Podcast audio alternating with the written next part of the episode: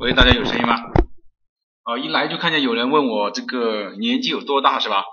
看到这个布置一道作业哈，这道作业就是韦老师年纪有多大啊？但是这样的话呢，可能你就会知道啊，天黑路滑，社会复杂啊，可能你根本就找不到，对吧？开始上课了哈，你猜四十是吧？多少年纪我也不知道，我就翻一下身份证看看啊。等我等我把身份证翻出来给你看一下。好，开始上课。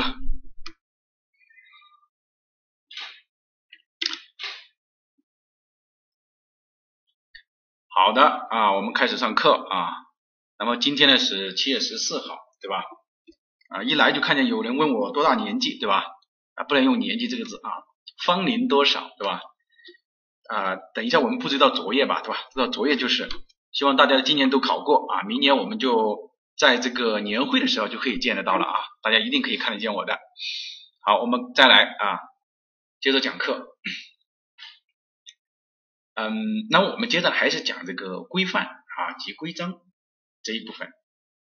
今天呢讲的一个很重要的一个规范啊，我把它仅仅我我认为它是排在 number two 啊，排在第二位的。第一位是谁？不需要我说了，对吧？当然是第二位啊。我认为它是排在第二位的重要的啊。那么第一位是谁呢？啊，大家也可以知道啊。第一位，好，我们再来看。那么今天呢讲的是城市综合交通体系规划标准。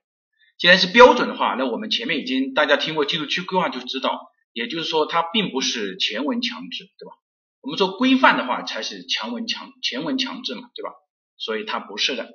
那不是的话，是不是就可以放松一点呢？啊，可以适当的放松一些啊。我们来看，首先呢，我们来讲这个之前呢，我们先要明白几个概念，对吧？这几个概念呢，呃，是很重要的概念啊，并且呢，我认为考试是会考的啊，大家要注意哈。首先呢，我们要明白什么叫出行啊，就是什么要什么叫出行这个概念，呃，出行也要讲，当然要讲啊。那然后 出行呢，其实就是从一个地方到另外一个地方的移动。啊，这个呢就像一个物理一样的，对吧？质点的移动啊，但是呢，我们走的是什么？走的是路程啊，并不是位移啊，我们走的是是 L 不是 S，对吧？那么它有分为三种情况，哪三种情况呢？第一个是通行通勤的出行，也就是说上下班、上下学，这个我们叫通勤的出行；还有一种是公务和商务的出行，就是我要出差；还有一种就是什么？就是我们说的生活性的出行。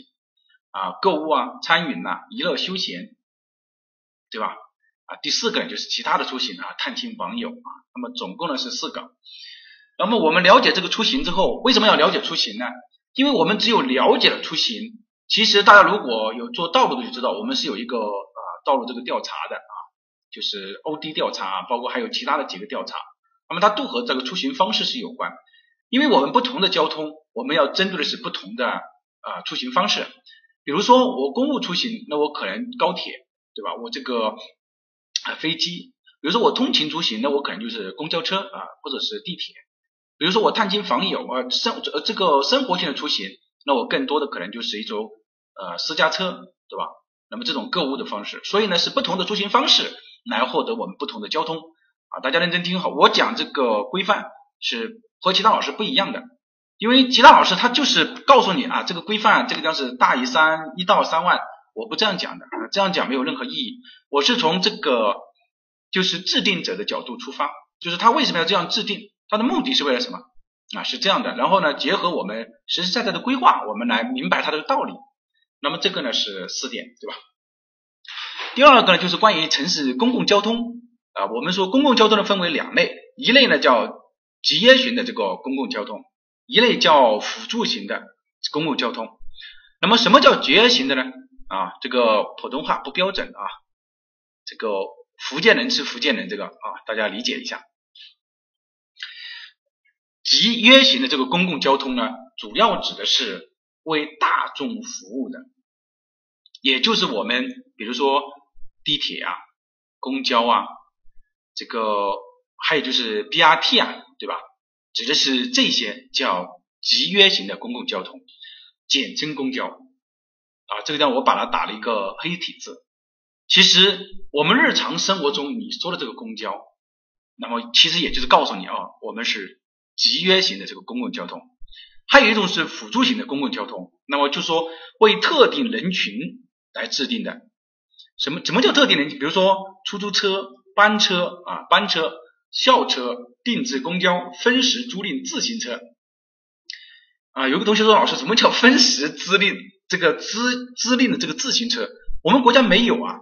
我说有的，比如说 OFO 对吧？比如说 Mobile 对吧？移动，像这种就叫什么了？叫分时这个租赁的公自行车，只是它换了一个说法而已啊。希望你要理解。当然还有一种是什么？特定的，比如说人渡啊，这个拦拦拦道这个。呃，其实我不知道大家认不认识这个，嗯，戴威啊，就是首创这个共享单车的这个啊，北大的一个，呃，其实我认为就是走的太快了啊。当然我肯定，人家能把做的这么大，最少曾经辉煌过，对吧？那我们来看，就是说他可能就是两方面吧。我认为，第一是对市场这个评估啊走的太大了，第二呢就是可能也没有考虑到一些。啊，资金的问题啊，包括单车的质量出现了一些问题，对吧？所以这个呢也是一样的啊。那我们啊来看啊，那么大家就记住了。所以你平时所理解的出租车、班车、校车、定制公交啊等等等等这些什么轮渡啊，是特定区的轮渡和索道，那么它都是什么？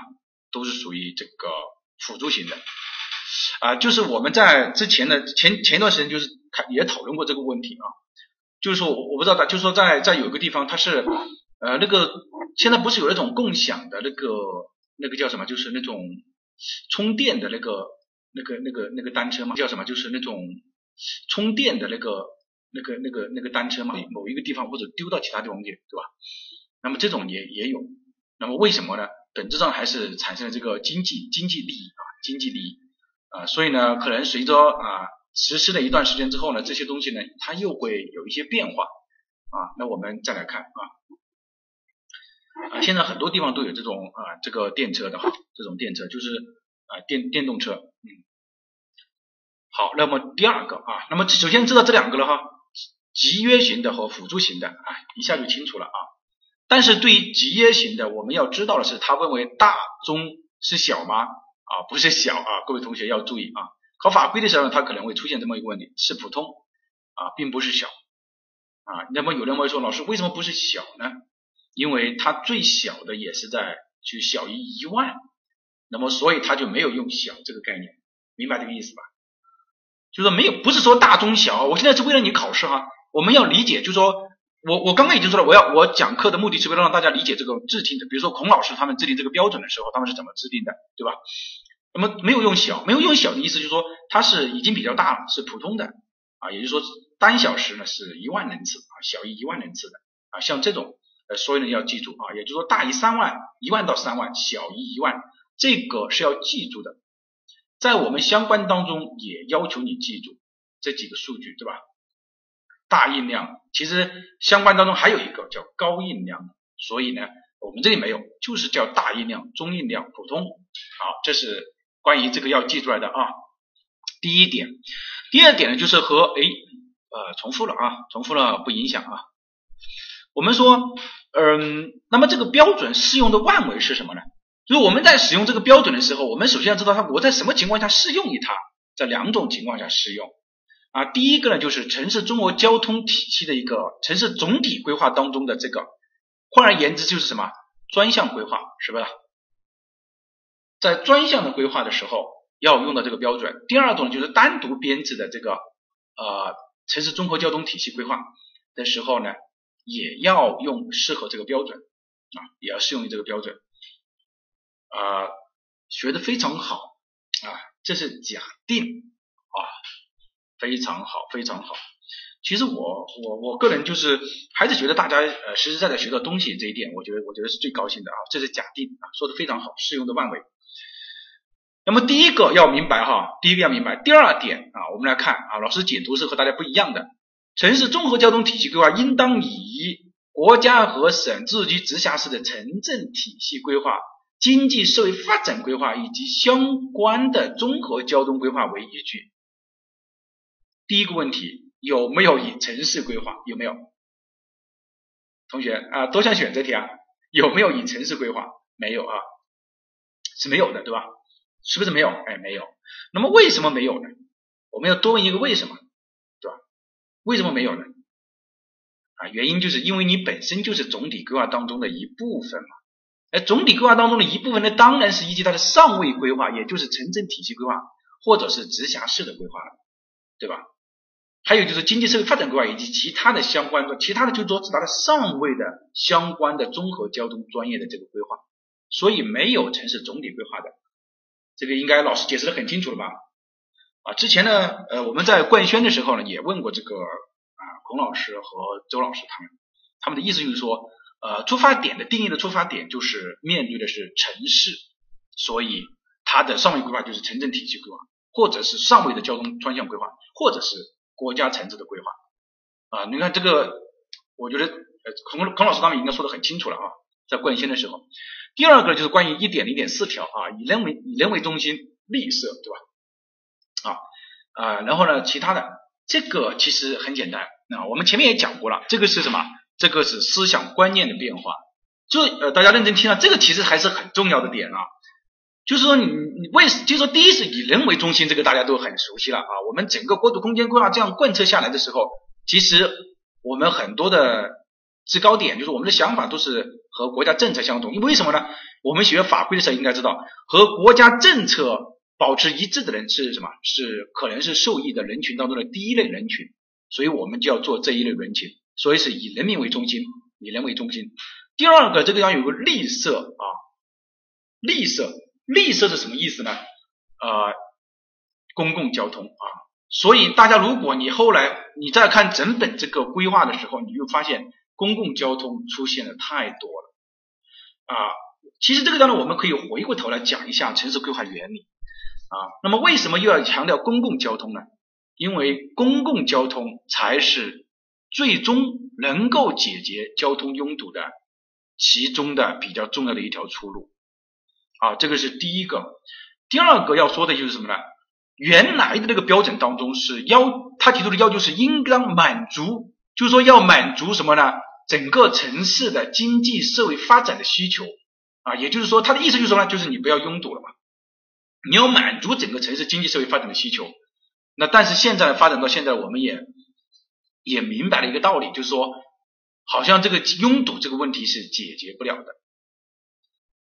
大家可以去看以前的原来的那个规，这个那个说明，就是拥堵这个问题，大家发现它解决不了，就是不要去试图去解决这个拥堵的问题。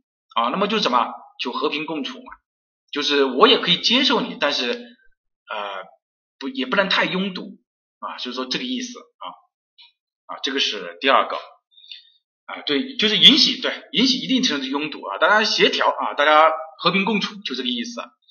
啊。三点零点一条。啊，三点零点一条很重要，这一条很重要啊。城市综合交通，简称城市交通，应当包括出行两端都在城市内的内部交通，也就是 A 到 B，这个没有问题，和至少。和出行至少一端在城区外的城市对外交通，也就是 A 到 B 啊，这种情况的 A 到 B 啊，刚刚那个同学不是问了一个问题吗？说是嗯，为什么这段时间出现了这么多的这个规范里面出现这么多的城市对外交通？因为它和原来的规范比起来的话，它的扩了，它它的内容扩了啊，内容扩了啊，那么所以呢，它就出现了这种这种情况。还有一种情况是什么呢？就是呃，在这个地方，但两端均在城区外，但是呢，它穿过了城区的，那么这个就是什么？第三种情况，也就是说啊，这种几种情况都应该什么呢？城市综合交通。那么你要想象一下看，在这个之外的，那当然就是什么呢？啊，当然就是你说的对外交通了。还那么如果按照服务对象来分呢，分为城市客运交通和货运交通。好，说到这个地方呢，我就要说明一点了。说你不要来问我说，老师，为什么它是客运交通，它又是这个这个呃高铁呢？啊，因为你两个不同的分类系统，你不要去不是不同的，对吧？我们这个举过几个例子了啊。为什么我打印出来的和老师的 PPT 内容不一致啊？可能你下载的不是最后版本啊，这个可能的。但是呢，不影响你听课嘛，这个小部分不同不影响。好，三点零点二条啊，就是它的年限要和城市总体规划一致啊。后面大家会看见很多一致的，比如说你在编制历史文化名城保护规划的时候要保持一致，你在编制城市集水工程规划时要保持一致，你在编制城市排水工程规划时保持一致，那你在编制城市道路交通规划的时候保持一致啊，这个是第一个。第二个啊，三点零点四这一条要求你背下来啊，这个背下来，要背下来。背下来的目的是为了什么呢？就是这几个数字。这个我觉得，如果你听过我们上一节课讲的城市用地分类标准的话，对于这个我觉得就我们就不再讲了哈，不再讲了。这个是第一个啊，第一个，这个应该没有问题了吧？啊，应该没有问题了。好我们接下来再往下讲。和用地分哦，吓死我了！我还说你说和城市用地分类标准一样呢，那那我课白上了哈。那我们接下来再来讲啊。在其他的比较重要的，嗯嗯，是不是跳跳了啊？这个三点零点五条关于城市综合交通体系规划的啊，不重要的老师没有讲哈，老师讲的都是非常重要的。在城市内部客运交通中，步行、集约型的公共交通、自行车交通承担的比例不应低于百分之七十五。啊，不应低于百分之七十五。之前呢，有个同学来问过我啊，他说：“老师，呃，我听了课之后，我发我有一个疑问。”我说：“有什么疑问？”他说：“那当然，呃，他呢应该是他们学校的老师教的，就说，呃，为什么这个地方是步行交通、集约型公共交通、自行车交通？难道步行交通和公共交通不属于集约型的公共交通吗？”那我们前面第一次讲的那个内容。就是第一张 PPT 讲的内容，就是为了说清楚这个问题。这个应该对于我们来说就 no problem，对吧？就没有问题了。好，这个就是那个概念啊，要理解清楚。好，那么这样的话呢，我们就明白了一个道理了，也就是说，在整个城市当中，承担的比例不低于百分之七十。反之啊，这个就是老师，因为我在上我我喜欢反之呢，百分之二十五，明白这个意思吧？反之就是百分之二十五了。好，这个哎，很聪明哈，很聪明啊，二幺六三八啊，非常聪明，小伙子很机灵哈。年纪多大？身高多少啊？体重怎么样？好，我们来看一下啊，这个是第一点，大家记住了哈，百分之嗯七十五要记住了。第二个就是第三条。城市内部中出行，城市内部出行中，百分之九十五的通勤出行的单程时号，规划人口规模一百万及以上的，应控制在什么呢？应控制在六十分钟以内。什么意思？我们要明白它的意思。啊，刚刚我讲第一点的时候呢，其实有很多人他就在想这个问题，说为什么是百分之七十五？但是我说了反之的话，大家就很容易理解哦，原来那个交通它不能大于百分之二十五，那你就可以知道国家现在总的提倡的提倡的要求是什么？哎，并不是死死的来记，嗯，让你记一下这百分之七十五，那讲的没有意义嘛，对吧？那何必去讲呢？谁都认识中国文字嘛。好，第三点，城市内部交通这个地方是没有涉及到外部交通的，那么应该控制在多少呢？六十分钟以内。指的是规划人口一百万及以上的，规划人口规模超过一千万的超大城市可以适当提高。这个适当提高我们不要去记它，一百分钟以下的应该控制在四十分钟以内。那么你现在就可以去想一下，这个当然我这样来讲呢，可能大家不理解这个概念，什么四十分钟、六十分钟，能不能给我讲点我听得懂的？可以满足你，没问题的。比如说啊，我举个例，你看这个地方看见没有？这个地方到这个地方。啊，大概呢是多少呢？啊，四十分钟。这个地方呢到，哎，换一个颜色啊。这个地方呢到这个地方呢大概多少分钟呢？大概是啊比如说五十分钟，那么你就要明白这个意思，这个就是控制在六十分钟以内。本质上啊，这个我在讲法规的时候，讲原理上也举过例子，它其实就这个叫一号线，这个叫二号线。其实一号线和二号线其实是一条线，但是为什么要分成两段去报批呢？原因就是这个原因。你不，你有你，比如说，如果你不分两段的话，你这一段线就两个小时，不符合最基本的规定都不符合，发改委就批不了啊。所以，对吧？所以什么？所以他就很聪明嘛啊！我分成两段，我这个是一号线，这个是二号线，你说对吧？有文化的人其实很可怕的是吧？那么大家知道了，这个就是这个意思了，控制在六十分钟以内。啊啊，非常聪明。好，这个是第三点，他们非常聪明，那是他们的事情，我们也不傻，对吧？我们也可以理解啊，对吧？因为我们只有理解了，我们才能什么？才能聪明嘛。所以这个是第三点，大家要记住来，要不然你单看这个书上这个东西吃什么你都不知道啊。好，我们来看一下第四条啊，应通过交通啊这个需求管理啊，保障城市干线。道路交通高峰时段机动车平均车速的问题，那么在这个地方来了啊，在这个地方来了，在哪个地方来了呢？在快速路、主干路之间的来，也就是说，它规定了你你的车速是多少啊？大家可以大概了解一下啊，大家都开过车是吧？那么一般就是在三十到四十，不要求大家去记忆啊，了解就可以。好，很简单。啊，五点二点一条啊，我们这个来认真来讲一下。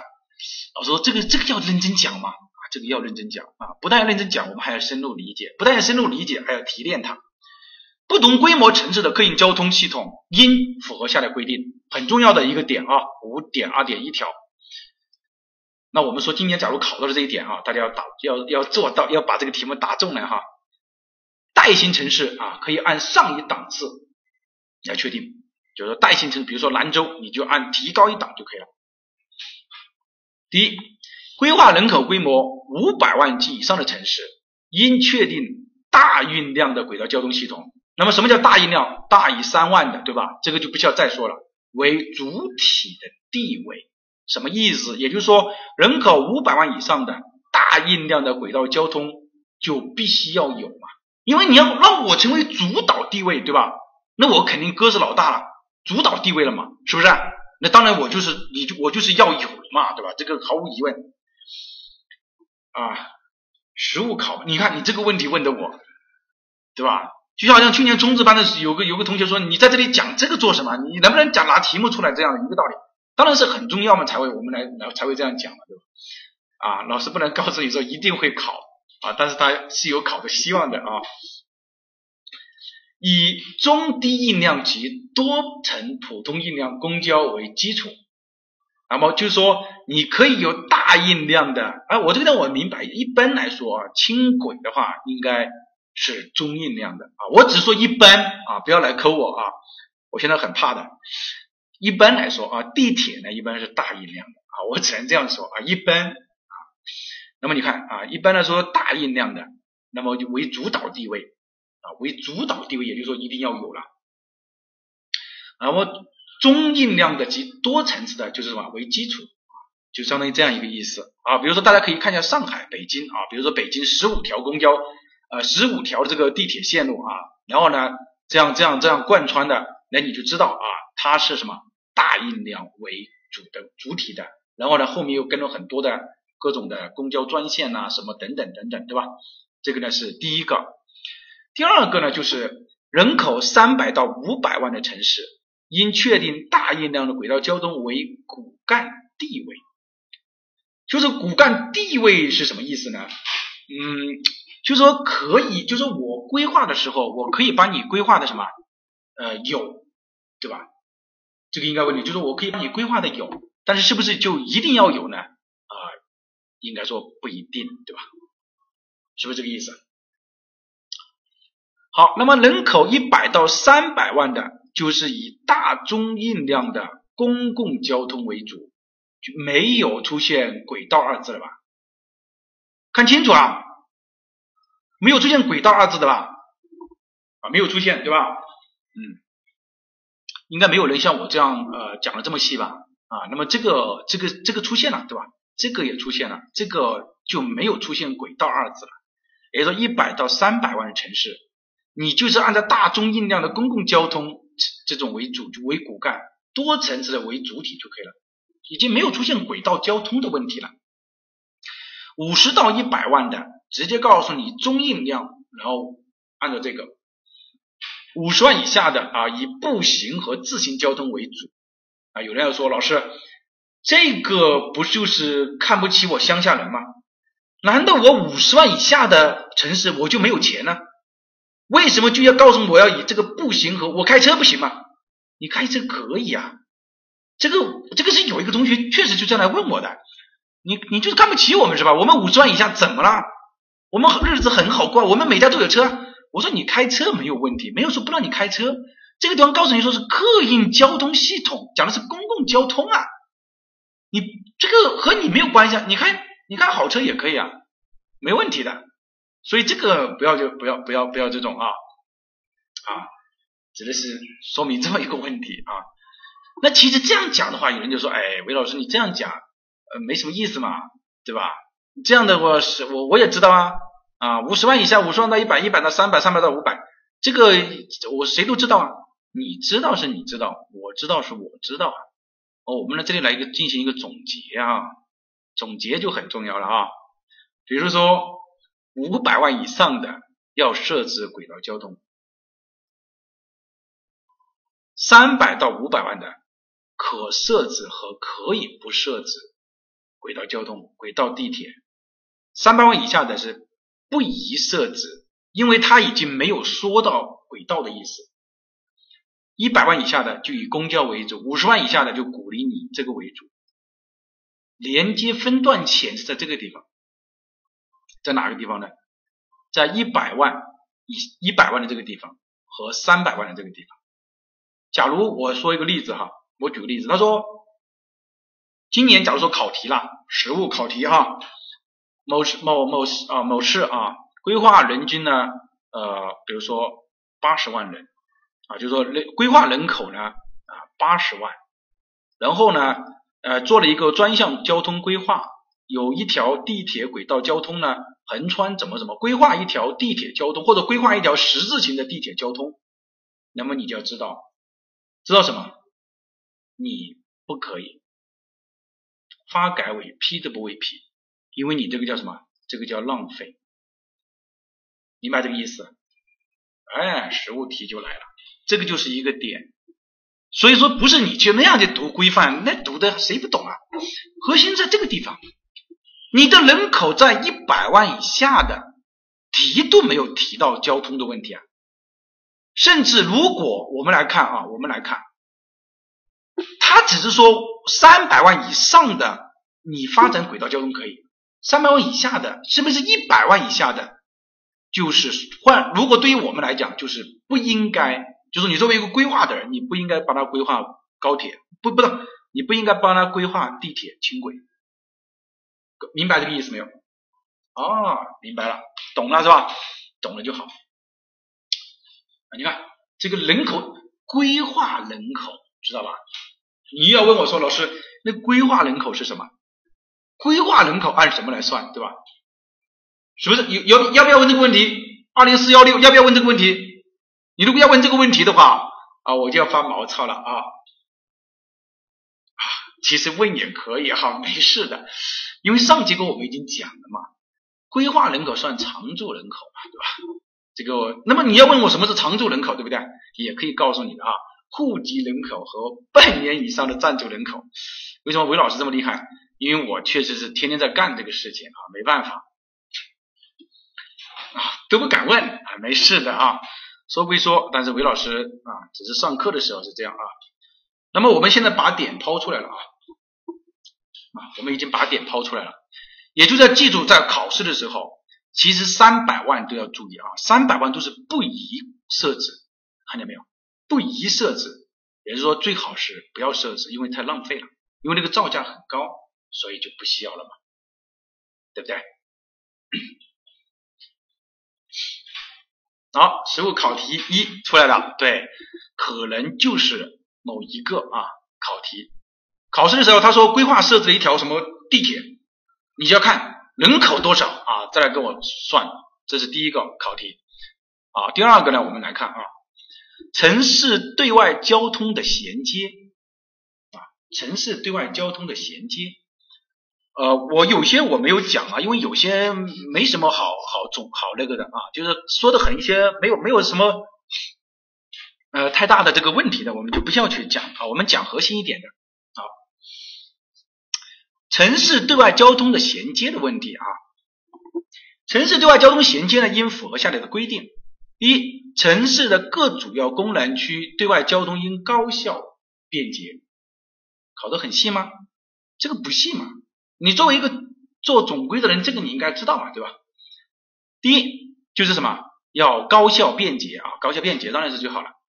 各类对外交通货运客货系统应优先衔接可组织联运的对外交通设施，在布局上结合或者临近布置。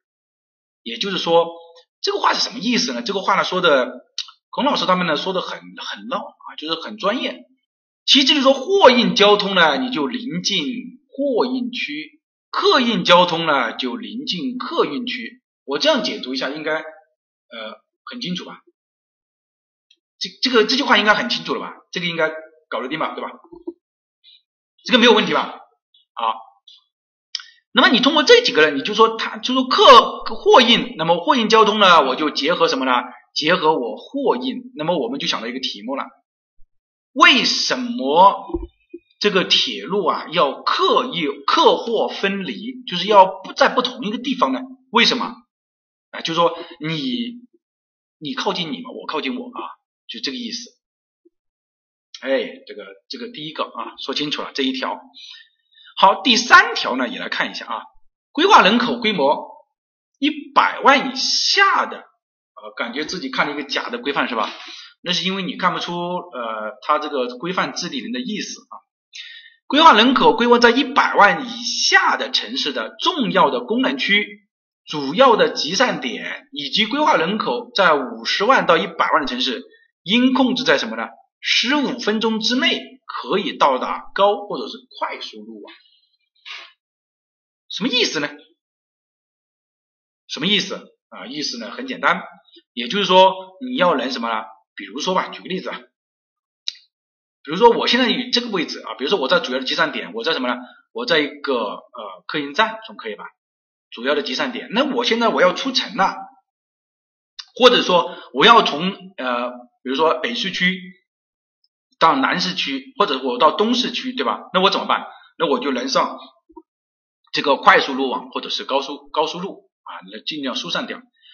三十分钟以内可以达到铁路和公交枢纽，比如说我要去客运站。六十分钟以内可以达到机场。刚刚有一个同学啊，一上来就问，哎，老师，嗯，他就一上来就问了一个问题，问哪个问题呢？就是说，这个书上是三十分钟，那么你现在是六十分钟，以谁为准？啊，当然是以六十分钟为准。这个我们在讲几个课程的时候，我们都把这一条改过来了啊，这个是第一个。也就是说，到机场要六十分钟到机场啊，这个道理。第二个啊，第四条，城市规划区内对同一交通走廊内相同走向的铁路、公路以集中设置。我觉得这一条了嘛，只要用这道题目就可以完美的把它诠释掉。比如说，你这个地方已经有了一条廊道在这个地方，对吧？铁路廊道。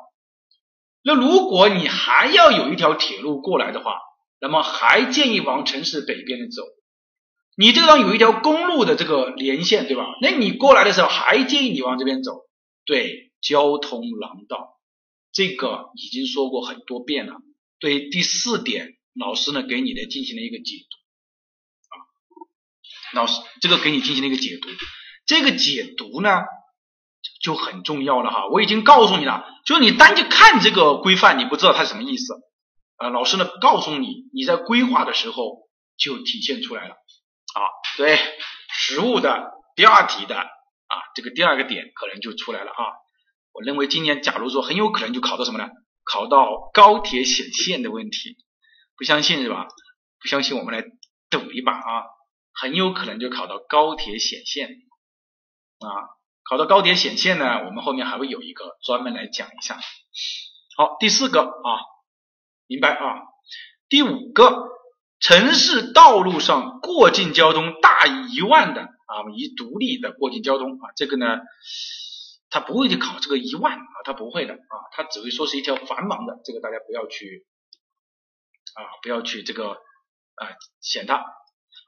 然后啊，下面看一下这两条啊，他说城市对外交通走廊或者是场站的规划，应该预留与之相交的城市主干道及等级以上重要次干道的穿越通道，以减少对城市的分割。那么这个也很简单嘛，对吧？你看这样一过来。其实这个点呢，说明了两个问题。第一，就是只有主干道及以上的道路，以及成重要的次干道，才会什么呢？穿越交通走廊或者是轨道交通线，就战场，明白明白这个意思？你反过头来想一下，比如说我这里有一条铁路，假如说或者说是有一条铁路，对吧？对外交通的走廊，或者是一条什么？一条公路，一条很公路，它只有这两个道路要预留通道。换而言之，比如说支路或者说是不重要的次干道，他就认为你不应该穿越。所以，我们之前实物在讲那个题目的时候就说了，并不是所有的道路，还记得这个题目吗？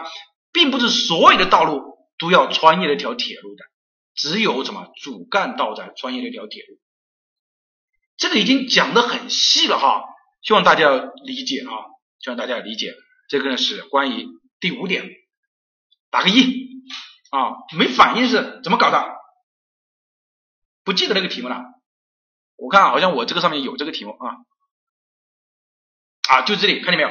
就这里，当时呢有一点对吧？就是说你这个主干道你穿越铁路，我可以接受，对吧？说得过去，但是你每一条道路你都穿越我，你把我当什么了，对吧？好歹我也是有面子的人嘛。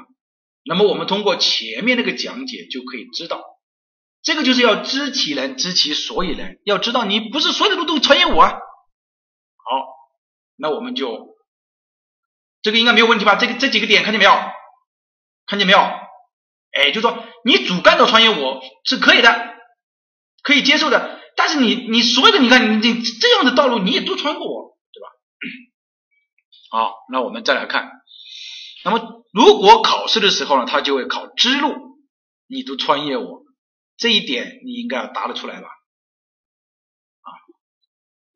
这一点你应该打。如果连支路都穿过，你觉得对吧？你就应该要知道，哎，这个有问题，对吧？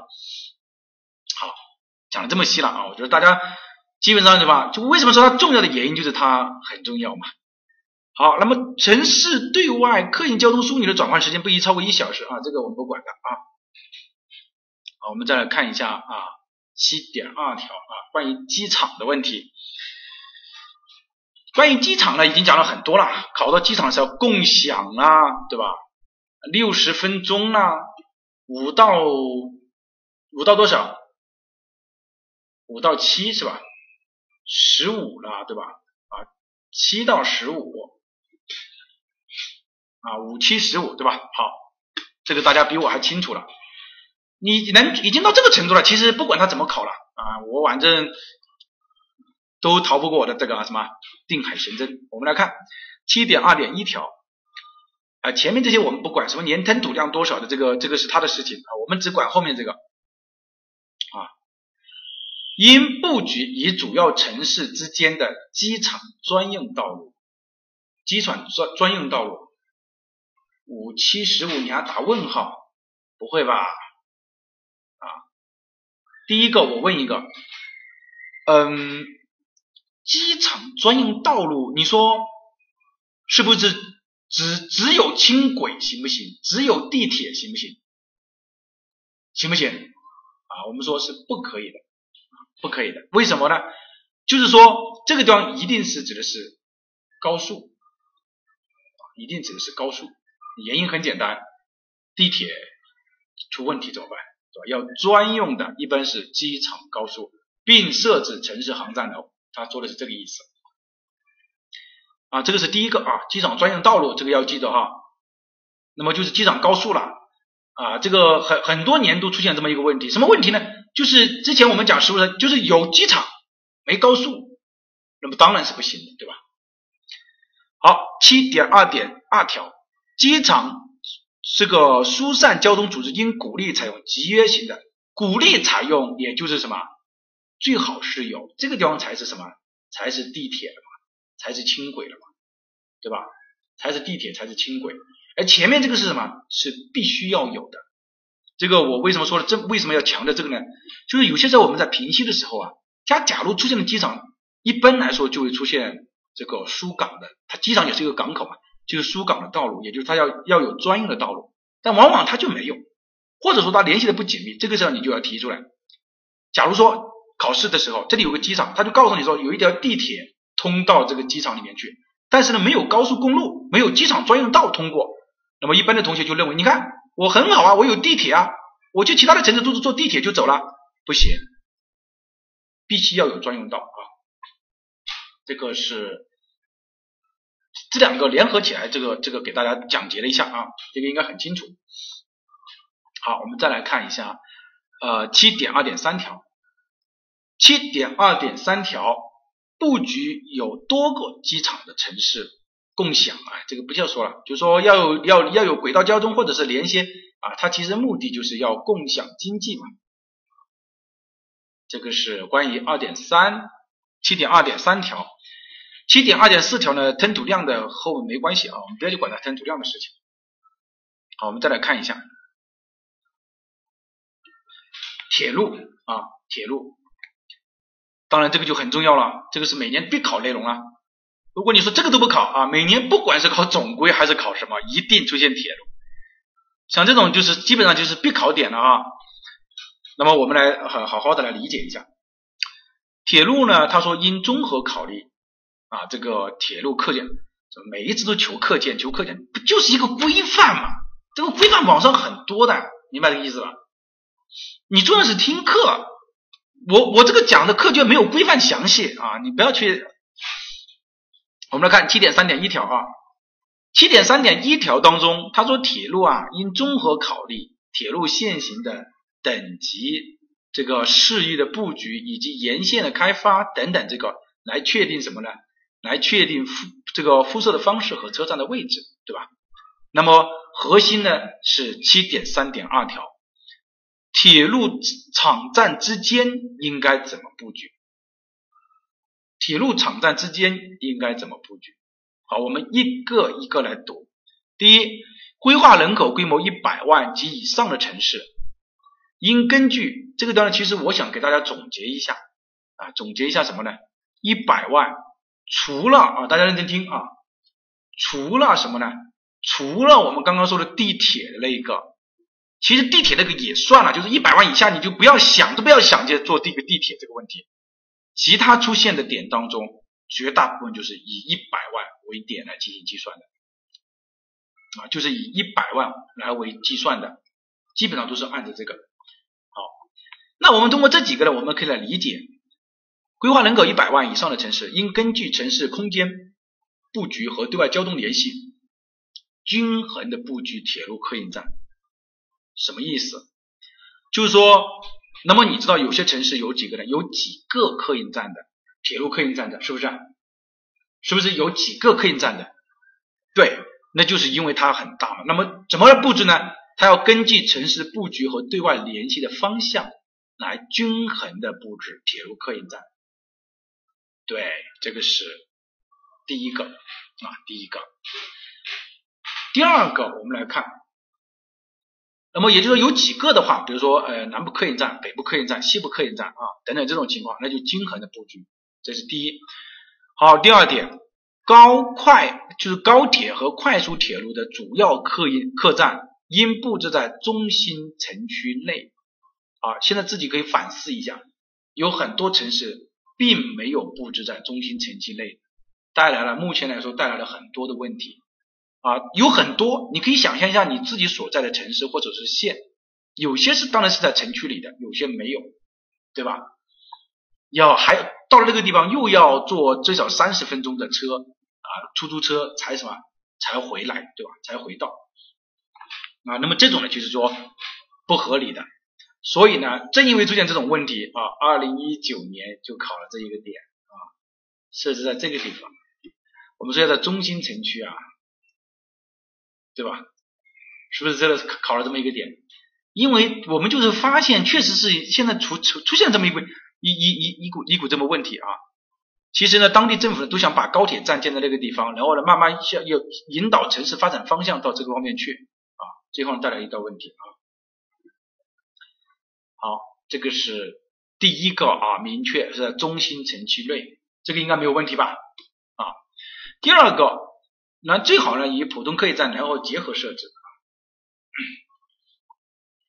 第二个就是中心城区外，中心城区外的有一些人口超过五十万的以上的城市地区，可以设置这个高铁站。什么意思呢？呃，就是说有些城市新区、城市新城，或者说是某个在大城市的卫星城，比如说我一个大城市，呃，在这个地方，那我铁路从这边过来，对吧？那建议呢，你在这个地方也设置一个，就指的是这个意思。啊，那么这个呢，指的是第二个点啊，第二个点，所以呢，这个两个点说的很清楚了，特别重要的这个点是在这个地方啊，中心城区内，这是第一个。好，关于第三条就是城市城际铁路客运站的城距客运站应靠近靠近什么呢？靠近中心城镇和城市中心来进行设置。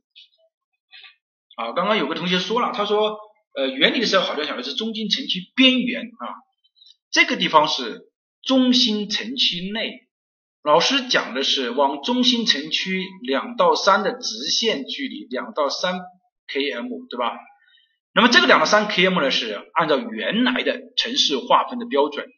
那么可能现在你可以大一点，比如说三到五或者四到五，本质上和它这个在中心城区内是一个概念。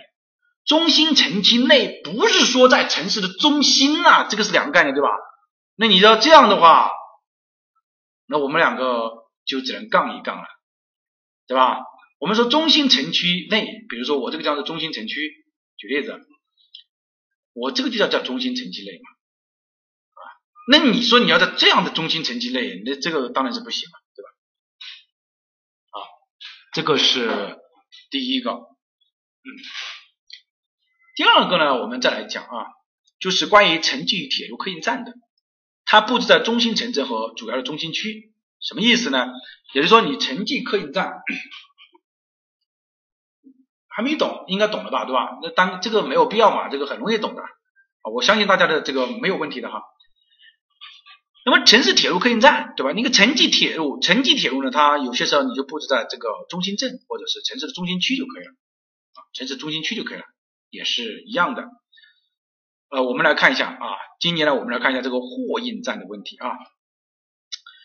铁路货运站与城市产业布局相协调啊，这个孔老师他们就是什么，就是说的不愿意说的那么啊详细一点，那你就说就和工业就是和它和它的使用的地方相协调就可以了。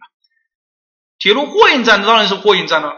货运站嘛，那不就是什么？那就是要和产业相结合嘛，对吧？那么如果铁路客运站就是客运站就到客运站，货运站就是结合货运站来布置嘛，并且它宜和什么呢？这些节点设置，也就是说便于什么？便于疏散啊，便于疏散。哦，这个二零三零四啊，非常的好啊，那就是和工业和仓储嘛。对吧？那就是要和工业和仓储相协调啊。那么，并且呢，要有疏散的通道。这个已经再次提出这个疏散通道的问题啊。第五个啊，铁路编组站的，之前在讲原理的时候呢，老师也讲过，对吧？铁路编组站宜设置在中心城区边缘之外，那么也就是在什么郊区啊？这个地方就也就是在郊区中心城区边缘嘛之外嘛。或者是之外啊，我们把它理解为郊区。郊区什么地方呢？铁路干线的汇合处也和什么的？和铁路货运站可以结合的设置。我们看右边这个图啊，比如像一九年这个站点的位置就是不对的，明白这个意思吧？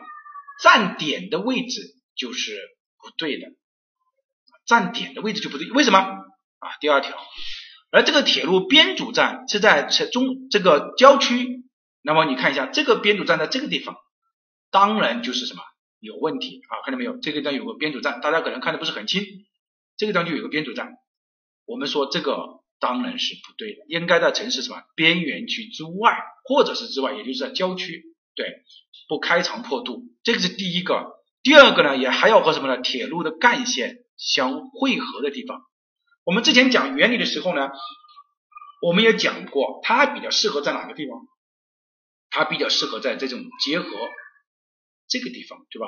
结合旁边一个小城镇啊，这里有几栋房子哈，结合，然后呢，在铁路干线的汇合处，是不是？在铁路干线的汇合处，那么你看这样的话。就是铁路编组站比较好的地方，铁路编组站比较好的地方，对不对？还可以带动这个小城镇的发展。然后呢，平时的这个生活啊、娱乐啊、休闲呐，也可以什么？也可以依靠这个小城镇，因为你没有必要单独去要去开创这种生活、娱乐、休闲的地方嘛，对吧？那可以和它相结合。你看多什么？多完美。那么这个对吧？这个呢，指的是第五条。其实老师呢，现在已经把铁路可能考到的点基本上都告诉你了啊，要怎么样，要怎么样，对吧？就很简单了。有没有问题？没问题，打个一。还是大家听得太认真了？听得太认真的话，表示我上课还是有吸引力的啊。好啊，打一，好的，好的，好的，很重要的哈。那么这个是一个非常重要的规范啊，这是关于铁路。我们再来看一下啊。就是七点五这一条港口，好，前面呢我们已经讲了啊，这个地铁讲了，公交讲了，机场讲了，铁路，我们现在讲一下港口。五七十二是啥？没有五七十二吧？只有五七十五吧？啊，这个是啥？这个差？你问这个问题啊？看一下原理书啊，原理的课件当中也有，这个要注意啊。好，我们接下来再来讲吧，讲港口的啊。港口呢，我们在讲原理上也，港口要有疏港路，对吧？那么我们看一下啊，大型的货运港口应优先发展铁路、水路、急疏啊运输方式，并应规划独立的疏散运道路。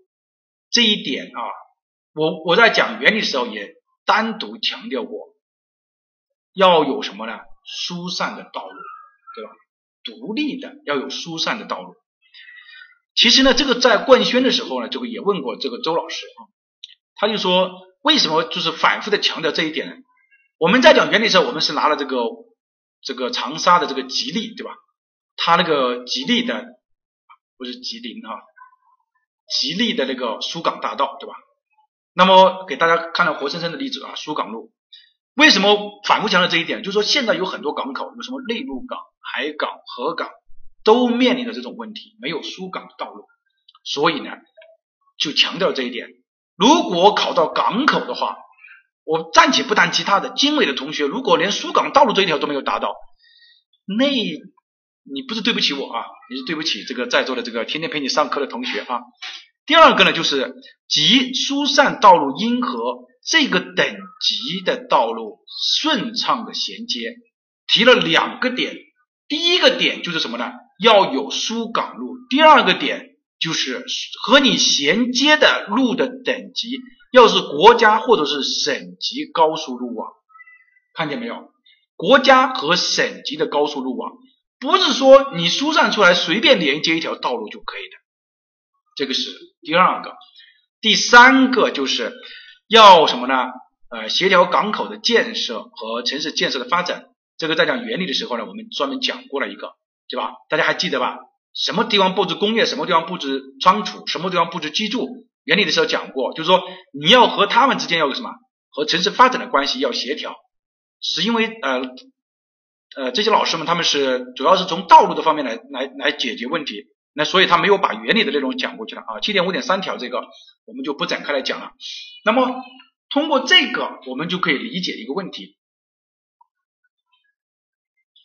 啊，是冠宣啊，这个大家大家没有冠宣是什么意思呢？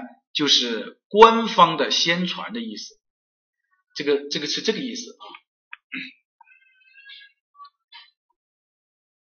啊，啊，那么也可以说是先灌也没有问题啊，先灌也没有问题啊。好，我们再来看啊，那么通过这几个问题啊，我们呢来看一下旁边这道题目。但是我觉得在看之前还是看一下老师的提炼吧啊，货运功能的港口要鼓励港。和铁路联运，这是第一个啊，对吧？铁和这个的联运。第二个，货运功能的港口必须要有疏港的专用道路。第二条，第三个，且专用道路的衔接应顺畅的连接高速公路。其实老师呢，这个地方呢是把它这个两个省略掉了，不管是国家还是省级的，都是连接高速公路。这个就是为了告诉大家。疏散出来的道路一定要连接高速公路。好，第四个呢，就是要充分发挥港口的资源作用。第五个就是要和城市的用地功能相匹配。前面呢三点呢都是什么呢？都是和交通有关。后面两点呢都是和用地有关。啊，大家可以去回顾一下之前的这个课程。好，说的很好啊，公铁联运啊，公路、铁路、港口啊联运。好，我们来看一下这道题目啊，我们来看一下这道题目啊，这个呢是一道专门的什么呢？这个，在这个呃原理当中呢，我们之前也讲过这个，这个是道多专门考什么呢？考这个港口的。我们前面呃考交通的，比如说这个地方有个港口码头，对吧？这个港口码头我们已经说过了，你最少要什么呢？要分离。分离的意思就是说，就是你不要刻印港口码头。货运码头都在这个地方，对吧？要分离，这是第一个。分离的话呢，还要理解什么呢？你哪一部分，比如说这个地方，这些地方是居住，对吧？这些地方是仓储，那么最好是什么呢？这个地方货运港口到这个地方来货运的，公路呃不是这个客运的码头到这个地方，对吧？是不是啊？或者说你可以到这个地方，但是我们不建议到这个地方来啊，还是建议在这个附近左右。那么这个就是什么？要刚好还有一条很好的疏散的道路嘛？这个是它典型的这个地方错掉了，对吧？第二个我们要看一下，就是说如果我为什么选择这个地方啊？大家认真听，为什么选择这个地方？就是因为我最好是能铁路和水路联运嘛，对吧？你本身你这个地方就有铁路的，那我是否就可以在啊，当然你不是说是把它封堵掉哈，那我是不是就可以设置在附近？你这地方设一个小小的站，那我可以一上去就对它进行联运呢？是不是？就是理解他这个意思呢，对吧？哎，指的是他自己的点。关于呃我们前面讲的也讲了，对吧？就是说啊什么间距不够的那个我们不再去讲了哈，那个是初级的，我们现在讲的是高级阶段哈。那么像你这个我们已经刚刚已经讲了，就不要了，对吧？好，这个提炼呢很重要。啊，提炼的很重要，这个是关于七点五条，七点五条，嗯，还有还后面还有啊，八点半啊，我们休息一下啊，八点半我们休息一下，我们到八点四十开始讲，然后对于前面的知识没有回顾起来的啊，可以去翻翻书啊，翻一下我们之前讲课的内容，或者说是原理当中讲的，好，大家休息一下。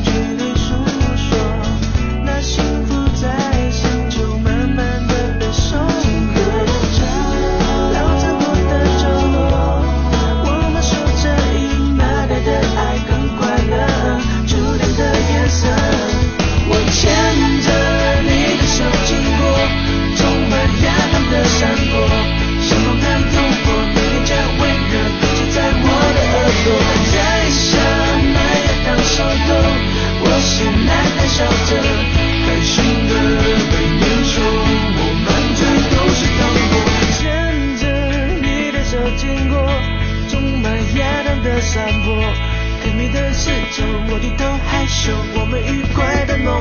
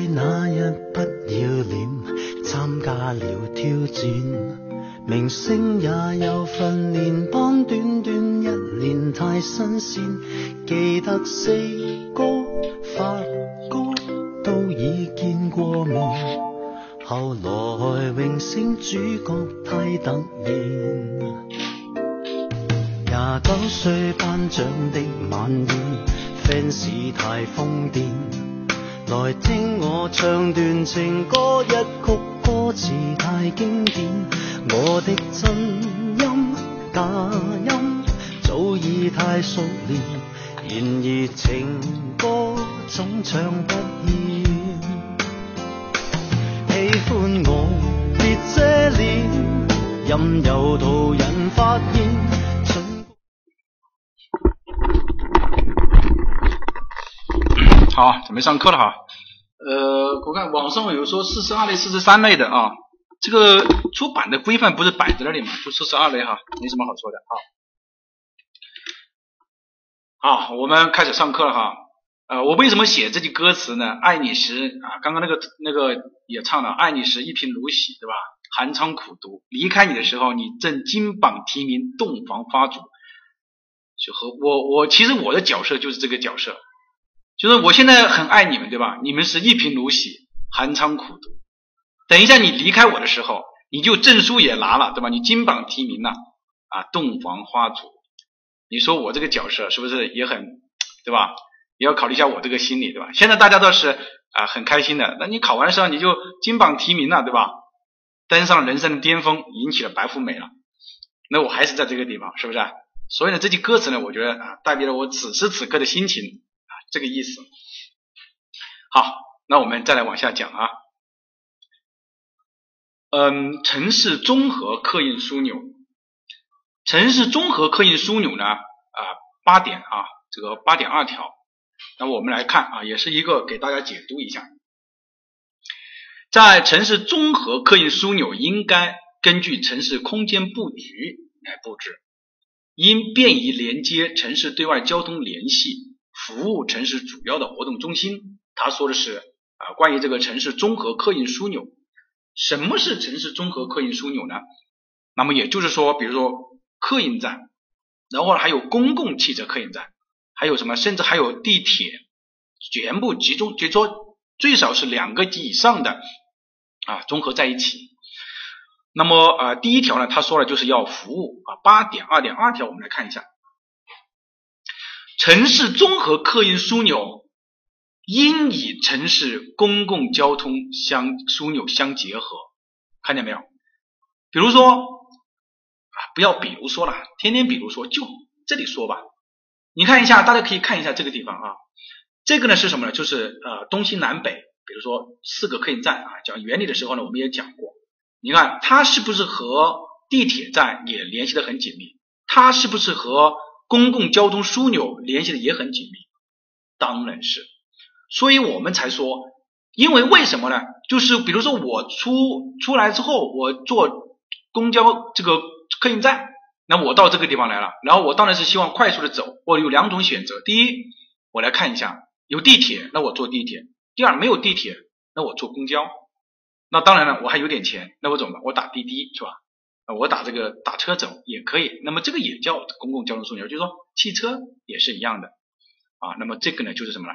就是这几个地方，其实这个呢不是重点啊，重点的是在后面这句话啊。我们有几个重点，希望大家要理解，因为它这个规范，这个规范是写的非常的隐喻的，就是它没有把很多东西直接的表露出来，但是呢，考试的时候很重要。第一个点就是城市综合客运枢纽应与城市轨道交通衔接。你看一下，老师举这个例子还是可以的吧，对不对？没有问题吧？没有欺骗你们吧？就是说它还是有衔接的。当然，有一些地方刚刚我们已经说了，三百万以下的我们是不宜。那么你如果没有的话，那也就没有了嘛。那你至少要有公交、公共交通枢纽，这是第一个。第二个就是枢纽内啊，它表述的很清楚，枢纽内的主要换乘交通方式。出入口之间的步行距离不宜超过两百。在二零一八年这道题目的时候，就出现这个问题啊，这个已经讲过了。就说它的出口在这个地方，那么到这个地方来，那我们认为它是过远了的，对吧？就是认为它远了，那么它不合适，指的是这么一个意思。也就是说，要便于换乘，要便于换乘，明白这个意思吧？啊，这个是第二个。除了这个之外呢？我这个地方打了红色的，这个是什么意思呢？我们来讲这个，你说因便于连接城市对外交通的通道，其实就是说，你看它，比如说这个这个是一个客运站，这个是一个东部、北部、南部，它每一个客运站，你看都是刚好在它城市便于连接的地方。那么因此，大家在规划这个客运站的时候，就说你在编制一个。因为大家我知道大家编制总规是很少的，那你在编制总规的时候，你就应该要知道哦，这种客运这种公综合性的客运枢纽，应该要便于城市连接、对外连接，又能更好的服务城市。这样的话，我北边的城市我就往北边走啊，客运我北边的来的我就往北边，南边来的我就停在南边就可以了，彼此之间没有什么，没有一个啊这个参差。这个是第一个啊，这个是第二个啊，就是它要便于换乘啊，这个已经说过了。好，八点二点三条，有人说老师，八点二点三条也要也也要讲嘛，也要背这个数据啊。其实我不是让你背这个数据啊，我是要让你知道，城市综合客运枢纽当中，它是有公共汽车、出租车、机动车停车场。那么关于停车场的问题啊，我们因为这个如果考法规的时候，它是不会这样来考的，对吧？那么在考实务的时候，我们讲过了，就是有一道题目啊，先是停车场是哪里是出租车，哪里是机动车。如果是纯粹你只考法规，那么这个就 over 了啊，你就不要就管了就可以了。那么这个就告诉你有这个这些是有，具体怎么布置，那我们前面讲实务的时候我们已经讲过了，所以这个地方就不管了。好，我们接下来再往下讲。就是关于城市公共交通。城市公共交通呢，呃，我们来看啊，九点一点一条啊，也是多品质化。然后呢，九点一点二条就是中心城区集约型的这个公共交通，有几个数据啊，我们要来理解。集约型的公共交通站点，五百米服务半径覆盖的常住人口和就业岗位，在规划人口一百万以上的城市，不应低于百分之九十。这个什么意思？有没有人知道这个？可能大家会对这个有疑问，有疑问没有关系啊。大家如果还记得我们之前这个公交站点，按照三百米的服务半径应该达到百分之七十五，五百米的服务半径应该达到百分之九十还是九十五？这个应该这个应该大家记得吧，对吧？应该是九十还是九十五啊？应该是九十五吧，我记得啊，这个记错了，大家原谅哈。呃，是九十是吧？是九十。你看它那个地方指的是什么？指的是用地啊，什么意思？就是比如说我我举例子吧，因为有这个外专业的，比如说我这个地方是一个城市，对吧？我把所有的站点按五百米、五百米、五百米这样画圈，只要这个圈的面积占总的面积百分之九十，对吧？那么这样的话，呃，是百分之五十是吧？嗯，那么这样的话呢，就他现在的意思就是说，我不再去依据用地去划分了。我现在是依据什么呢？我依据常住人口和就业岗位去划分，其实就是换了一个参数而已啊。那么这样的话，大家就理解了。因为我还是画圆圈，但是我画的圆圈我覆盖的是常住人口和就业岗位，所以呢不小于百分之九十啊。这是第一个。好，考法规的时候要记住这个点啊，这个可能会考这个数据的。好，第二个就是城市公共交通不同的方式。不同的线路之间的换乘距离不宜大于两百，换乘的时间宜控制在十分钟以内。之前呢，就有一个同学他问过我这个问题，他说：“老师，你前面说的那个，啊，它是指的是枢纽内的主要的换乘方式，对吧？就是说，比如说你下了车之后，你在枢纽内你有公交的话，你这，但是这个是换地铁啊，这个是换地铁啊，对吧？你换地铁的话，你你你就不对啊。”那如果换地铁的话，你看第三条也是一样的地铁，你这个是公共交通不同的方式嘛？那是不是也是一样的？不能两百在十分钟以内。就业岗位怎么考？实务当中肯定是不会考的哈。我刚刚已经说了啊，我们就说在法规当中要注意就可以了。好，我们来看一下第三第三点，第三点就是说城市的公共交通方式当中，你看不同的线路和不同的方式之间。也是需要什么呢？不小于两百米的。那么你如果超过两百米，那我们就认为你是不合理的。第三个九点二点二条当中，就是城市公共汽车的公共汽电车的服务半径以三百米来计算，那么这个是用地面积，以五百米来计算是百分之九十。好，有同学会说，老师，第一点和第这个九点一点二条的第一点。就是你刚刚说的和九点二点二有什么区别和不同？好，是这样的啊。对于站点来说啊，大家认真听哈，就是你可以去看一些这个文献啊，包括这个呢是比较超前的，比如说深圳市它这个规划院它就已经在呃做做这一块，就说因为我要保证你到百分之七十五。啊，刚刚我们已经讲了，对吧？你说你的距离，你有百分之七十五，你是要用这个出行啊，啊，集约型的公交啊，等等这个。那么我第一，我要从两个因素面去控制。第一个因素就是从人口和岗位去控制。这个呢，指的是什么呢？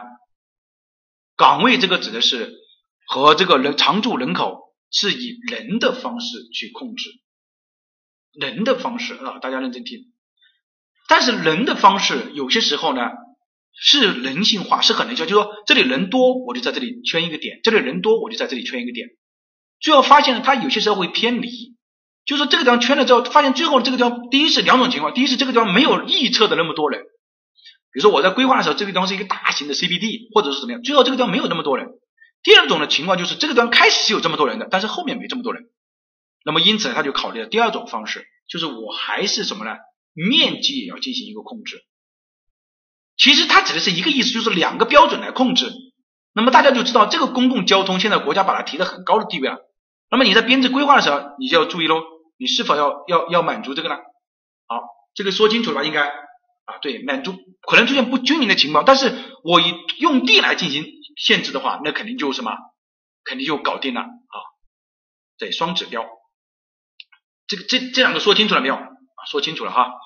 这两个点在这个现在作为规划评析的，就是你是专家的时候，呃，往往呢有很多会忘记的这两个点啊。这个是关于呃九点一点一和九点二点二两条啊，同时要满足的啊，是同时啊都要满足。这个是第二个。好，我们再来看一下另外一个，就是关于城市轨道交通的。城市轨道交通呢，呃，前面我们已经说了啊，就是说呃百分之四十五啊，前面那个是控制在六十分钟，呃，这个地方是不同的概念。一个是高峰区，一个没有写高峰期，所以这个大家啊不要去啊这个就不要理解错了，就是说高峰期百分之九十五的乘客啊，在这个单行距离不宜大于四十五分钟。刚刚就是我们讲这个，它为什么要两条线路的这个这么一个问题啊？还有一个就是关于呃九点三点二条当中，它关于这个轨道交通线路，它分为两个，一个是快线，一个是干线。所谓的快线呢，指的是比如说 A 啊，就是大于运送的能力啊，每小时大于这个。四十五，然后呢，干线呢指的是三十到呃以下的，这个呢是关于，也就是说你要知道它分为快线和干线就可以了。除了知道这个之外呢，其实还有一个啊，就是关于中心城区轨道交通站点八百米半径的覆盖就业岗位的比例有这么一个，呃，这个点呢我不要求大家去记啊，法规实务当中也不会考，那么法规当中呢可能会出现啊，你反正你记住吧。对吧？你要记住这个怎么记呢？关于这个覆盖半径怎么记呢？对吧？就是说你呃这个站点的轨道交通站点的半径应该怎么记呢？那么我们就说通过你这个覆盖半径，你记住，我一般来记的话就是说二十到六十，但是我不这样记啊，我就记五十，啊五十往上加五，五十往下减五，这样来记的，好。这个大家可以去用你的方式去记一下，考试的时候呢，可能这个地方法规的地方呢会有一个点啊，会有一个点。好，我们再往下看啊啊，这个两个重要的内容哈，就是关于轨道交通线路的一个评析，关于城市轨道交通呃系统的一个布局，我们这里认真讲啊，希望大家认真听一下，很重要的。就是如果说对一个，比如说它有一个城市啊，它里面说对这个轨道交通。来进行评析的话，那我们有两个点呢，呃，这个九点三和九点三点六是需要特别注意的。第一个就是说，你的走向要和客流的走向要一致，也就是说要要和人流的方向一致。这个大家我觉得可以理解，对吧？要不然你整个轨道交通就没有人去做啊，你会隔得很远的。所以要和客流的走廊的方向是一致的。法规当中很容易考的这种点，多项选择题的。第二个就是关于城市轨道交通线路，他说一布置什么啊？不小于十万人呢？干线应布置在大客流段面上。考试的时候不会这样去考，你只要记住要布置在什么呢？中等客流以上的走廊。因为我们要我们要我们要理解，我们还要这个考试。就是轨道交通，你看，不管它是，你看中客流快线要布置在中等客流及以上的，然后干线呢也是大客流及以上的，那你就记住要布置在什么呢？中客流以上的，其实还是和第一点主要的人流要一致，这个是关于第二点。第三点呢，就是有一个万维，就说如果你是轨道交通，你交通的长度呢大于五十 km 的。那么你就要选 A，A 是什么呢？刚刚我们已经讲了是快线，对吧？那如果你是三十到五十的，那就宜选 B，并且干线呢宜布置在中心城区内。这个地方其实我有一个问题，那么如果小于三十呢？对吧？你看，你说交通干路大于五十，你已选 A；三十到五十，你已选 B。那小于三十怎么办？小于三十呢？机灵一点呢？啊，小于三十呢，就是说，如果说小于三十，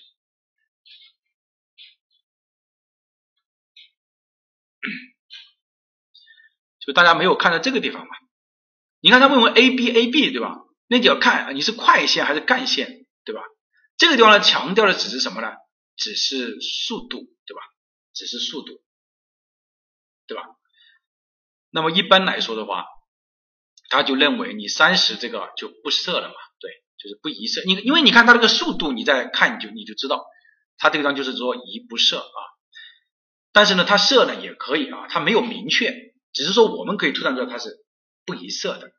啊，这个地方看一下这个地方啊，干线呢宜布置在中心城区，这一点一定要记住了。为什么要记住了呢？很多同学在考试的时候就脑袋发热了，干线要布置在中心城区，那还得了？那不是造造成了很大的影响吗？你要记住，它这个地方指的是轨道交通啊，干线要布置在中心，因为你听多了，铁路干线啊、高铁啊什么什么都不能进入中心城区。现在这个地方是地铁，地铁是强调辐射能力的，这个要记住来啊，不要一下就搞错了啊，不要一下搞反了。这个要记住啊。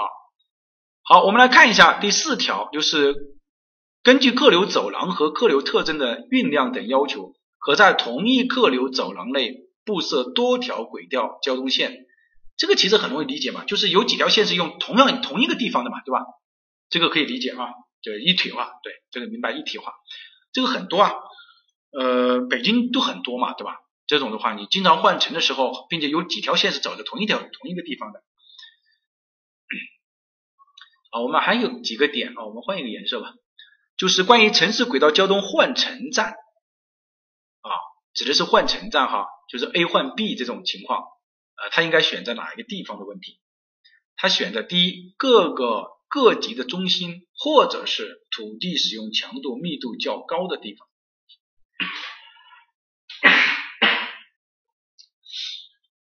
看到没有？就是我们现在讲的是轨，前面讲的是轨道交通的轨道的布局，现在讲的是轨道交通站点换乘站点，要选在各个级的中心，比如说某个区的中心啊，就是那个比较繁华的地段，或者是最少要选在土地强度密度比较高啊。其实说白了就是人流，对，就是人流啊，就是人流比较多的地方。然后第六条呢，就是城市轨道交通快线一进入城市中心区。啊，他现在说的是干线呢，一布置在中心城区，但是呢，他关于他这个快线是否要布置在中心城区呢？他说的意思就是说，还是一布置，就是说最好还是能进去就进去啊，并且换乘啊。啊，这个呢是关于九点三点四条啊，九点三点六条，我们来好好的看一下吧。九点三点六条是我认为大家最需要注意的地方啊，打上五颗星啊也可以，我们还要好好的来。理解这里啊，不能少哈。城市轨道交通站点怎么和周边的站点进行设置的问题，是考试的重要的点啊。我已经说了，法规当中这个地方容易出多项选择题。第一，他考试他就问你了，他说轨道交通站点应优先与集约型的公共交通衔接，你要知道它是什么，它是对的。这个是第一个，当然是要衔接了。这衔接多好，对吧？我骑到共享单车，我到这个地方，我把共享单车一锁，我就可以坐地铁。这个是第一个，是优先。第二个，你在八百米的半径范围之内要有良好的步行交通网络。其实大家可以去这个地方，我从另外一个角度来解读一下，就是当你发现你几个站点在。你你不要现在不要看它这个交通站点，你在换乘的时候，换乘的时候，你就会发现它一般也是控制有良好的步行系统。比如说你从 A 换 B，有些时候它不是设了很多的什么高架呀、什么围合啊，最好是把你围到你只能这样走，它就是要求你有良好的步行网络。其实你那个步行系统它是已经帮你什么，帮你架起来了，帮你设置好了，就是把你围起来了。明白明明不明白这个意思？这个应该应该应该知道吧，对吧？应该知道，就是它围起来了，也就是说它要有良好的步行网络。哎，对。第三个就是非机动车停车选址在站点出入口五十米以内。这个我们就要好好想一想了。我们在上海的那个十五分钟生活圈那个规划里面，他就提直接提出来，也就是说，我一出站点，我一出地铁啊，那么五十米就有什么呢？就有共享的非机动车、共享单车，它这个地方指的是非机动车停车选址。五十米要记住了，五十米要记住了，在这个很好多规范当中都已经出现了这个点。这个要记住了啊，地铁口五十米。第四点就是城市轨道交通站点与公交首末站衔接的时候，换乘的距离不宜大于一百米。如果说是和公交停靠站点衔接的话，那么换乘的距离不宜大于五十米。好，明白这个意思吧？如果公交首末站，那么可以大一点，因为公什么公交首末站它本身有个占地的要求。所以呢，它就可以要求是一百米。如果说只是和公交站换乘的话，五十米，其实和这个停车的非机动车停车的也是一样的。啊，我有在重庆的时候就出现这种情况啊，确实是啊，重庆那个那个坐这个坐那个公交，呃，这个还好。你自己开车去的时候，你就发现啊，有些时候为了到到那个点，就到不了那个点啊，感觉上就是满足不了这些啊。因为我常常到某个地方呢去实的时候，我就会对这个城市有一个感官的印象啊。但是这个呢，嗯，大家不要不要去找这种特殊的情况啊，记住这个点就可以了啊。这个是常考的点哈，我已经说了哈。今年比如说多项选这里考了这个点，你要知道啊。然后第三个就是说什么维和端什么立体设置的那个，我们不要管它。好，我们再来看啊，另外一个就是非机动车道，非机动车道呢。关于一点一点三啊，非机动车道呢，前面讲了很多啊，我们不要去管它啊，就是关于在这个地方啊，我认为这个点可能会考到，步行和非机动车交交通通过城市主干道及以下等级的道路交叉口的时候，应该是平行过街，不要认为你应该是立体过街。就是说，有很多同学认为是立体过街，就是说，哎，我很好啊，对吧？我直接可以这样，比如说这个地方是一个交叉口，我直接就是往上过了。不是的，要平行过街。我举个例子，可能大家就很容易理解啊。本质目的是让大家理解啊。就是有些时候啊，假如说你要立体过街的话，我是不是要上坡？我是不是要上坡？但是我是非机动车道啊，你让我上坡做什么呢？我也很累呀。以方便的形式来说的话，就是从坡度考虑的形式来说的话，就是什么呢？就是平行过街。这一点 OK 了吧？OK 不 OK？Nice 不 Nice？啊，理解了哈。考试的时候，这个点可能就会出现，啊，可能就会出现，啊，所以呢，呃，老师这样一讲，可能大家就理解是平面过街啊。好，第十一十点一点四这个没什么好讲的啊。第十一点五，我们来看，城市内的绿道系统应与城市道路上布设的步行道与非机动车道空间顺畅的衔接。顺畅的衔接，这个话是什么意思？这个话的意思就是说，比如说我们立地系统，我们在这个绿道系统，有很多城市是有立地系统的。里面应该要设置步行道或者是非机动车道，比如说我骑个单车，对吧？那我可以走这个力道系统里面，是不是这个意思？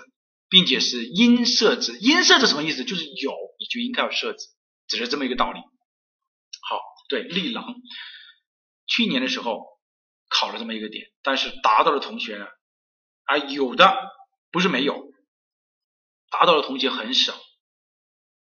去年有一道题目，他就讲啊，他说缘河啊，大家大家看见真题，到时候你就可以看得到啊，这个不需要举实物的时候，它就是一个呃这个道路的一个平息啊，道路的一个平息，他就说这个地方是长江嘛，然后这里有一条陆河嘛，对吧？陆河口嘛，陆河口呢啊，呃画错了啊，这里是长江，然后这里有一条陆河口，对吧？然后这样的陆河口这里是什么？是景观廊道，然后呢，在这个地方设了一个。呃，步行的栈道，然后这里有一个公交首末站，这里有个地铁站啊。那么其实你就应该，你看这个他已经给了你很明显的一个暗示，其实上就是说，也他已经画出来这个力道在这个地方了，并且他告诉你了这个地方为什么这个地方，因为这个长江旁边啊，你是不能去做这个力道，因为有防洪的要求。但是旁边这条路可以作为很多的力道在里面，然后这个地方还有一个公交首末站，那你说你应不应该考虑？应该考虑嘛，对吧？啊，这个我觉得大家应该应该考虑的，因为他所有的都是告诉你应该是什么啊，步行啊，这个自行车啊等等，这个其实应该就考虑，要不然独独出现这个这个是没有什么太大的意义的。啊，指的是这么一个啊，这一条啊，应设置啊，空间要顺畅的衔接。嗯，好的，那我们啊再来看一下啊，这个是关于步行车道的啊，那么关于步行交通的，步行交通呢，我们也有几个点啊，大家不要慌啊，步行交通是城市最基本的出行方式，对吧？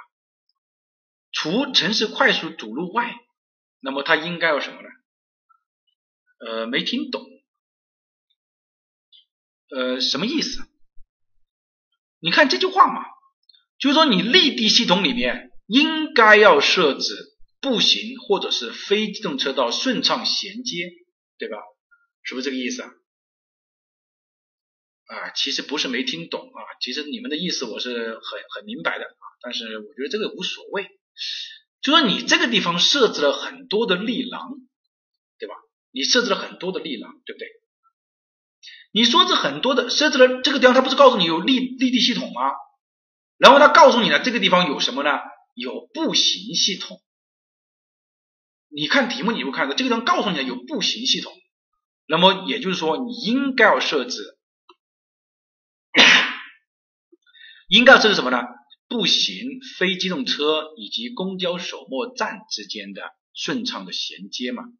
你要不然你这个立地系统这么大一个立廊，你不是设置这些步行和非机动车道，这不合理啊？是不是这个道理？你看非机动车的通行空间嘛，只是这么一个意思。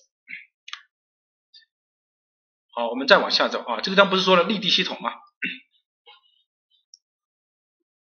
我们再往下看啊，还有就是十点二啊，这个关于这个步行交通这个问题，步行交通呢，啊，他说是最基本的出行方式，除城市快速主路外，都应该优先布置步行交通。这句话呢，其实说的很明白，也就是说，城市快速的辅路和其他级别的道路都应该要有什么？要设置步行空间，要设置步行空间，明白这个意思吧？比如你城市主路、快速路你可以不设置，其他的都要设置，这个是第一个。第二个就是十点二点三条，人行道的最小宽度不小于二点零，这个已经讲过很多啊，一点五、二点零、二点五，对吧？这个已经说过很多次了，所以这个我们。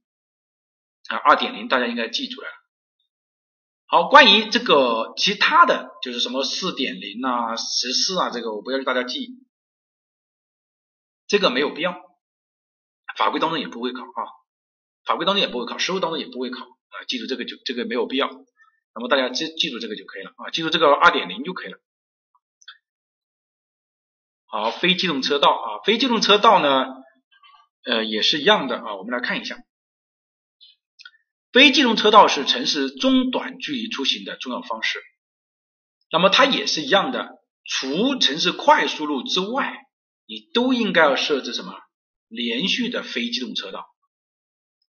前面说的是除城市快速路主路之外，都应该设置步行的优先设置步行空间，这个当然是设优先要设置什么呢？连续的非机动车道。那么如果说我整个这一片区就是适宜骑行的城市，或者说是城市片区，什么意思呢？就是有很多地区它有专门的度假区，度假区，或者说我这个地方有是专门的是一个旅游的一个景区啊，指的是比如我城市的某某一个地方或某一片，那么你的设置就应该要符合以下几个：最，最小宽度不小于二点五米，还有就是你这个非机动车的路网密度不低于八。这个地方呢，我们需要明白一个道理啊，这个八已经出现过很多次了，大家有没有发现已经出现过很多次了，对吧？那么为什么是八呢？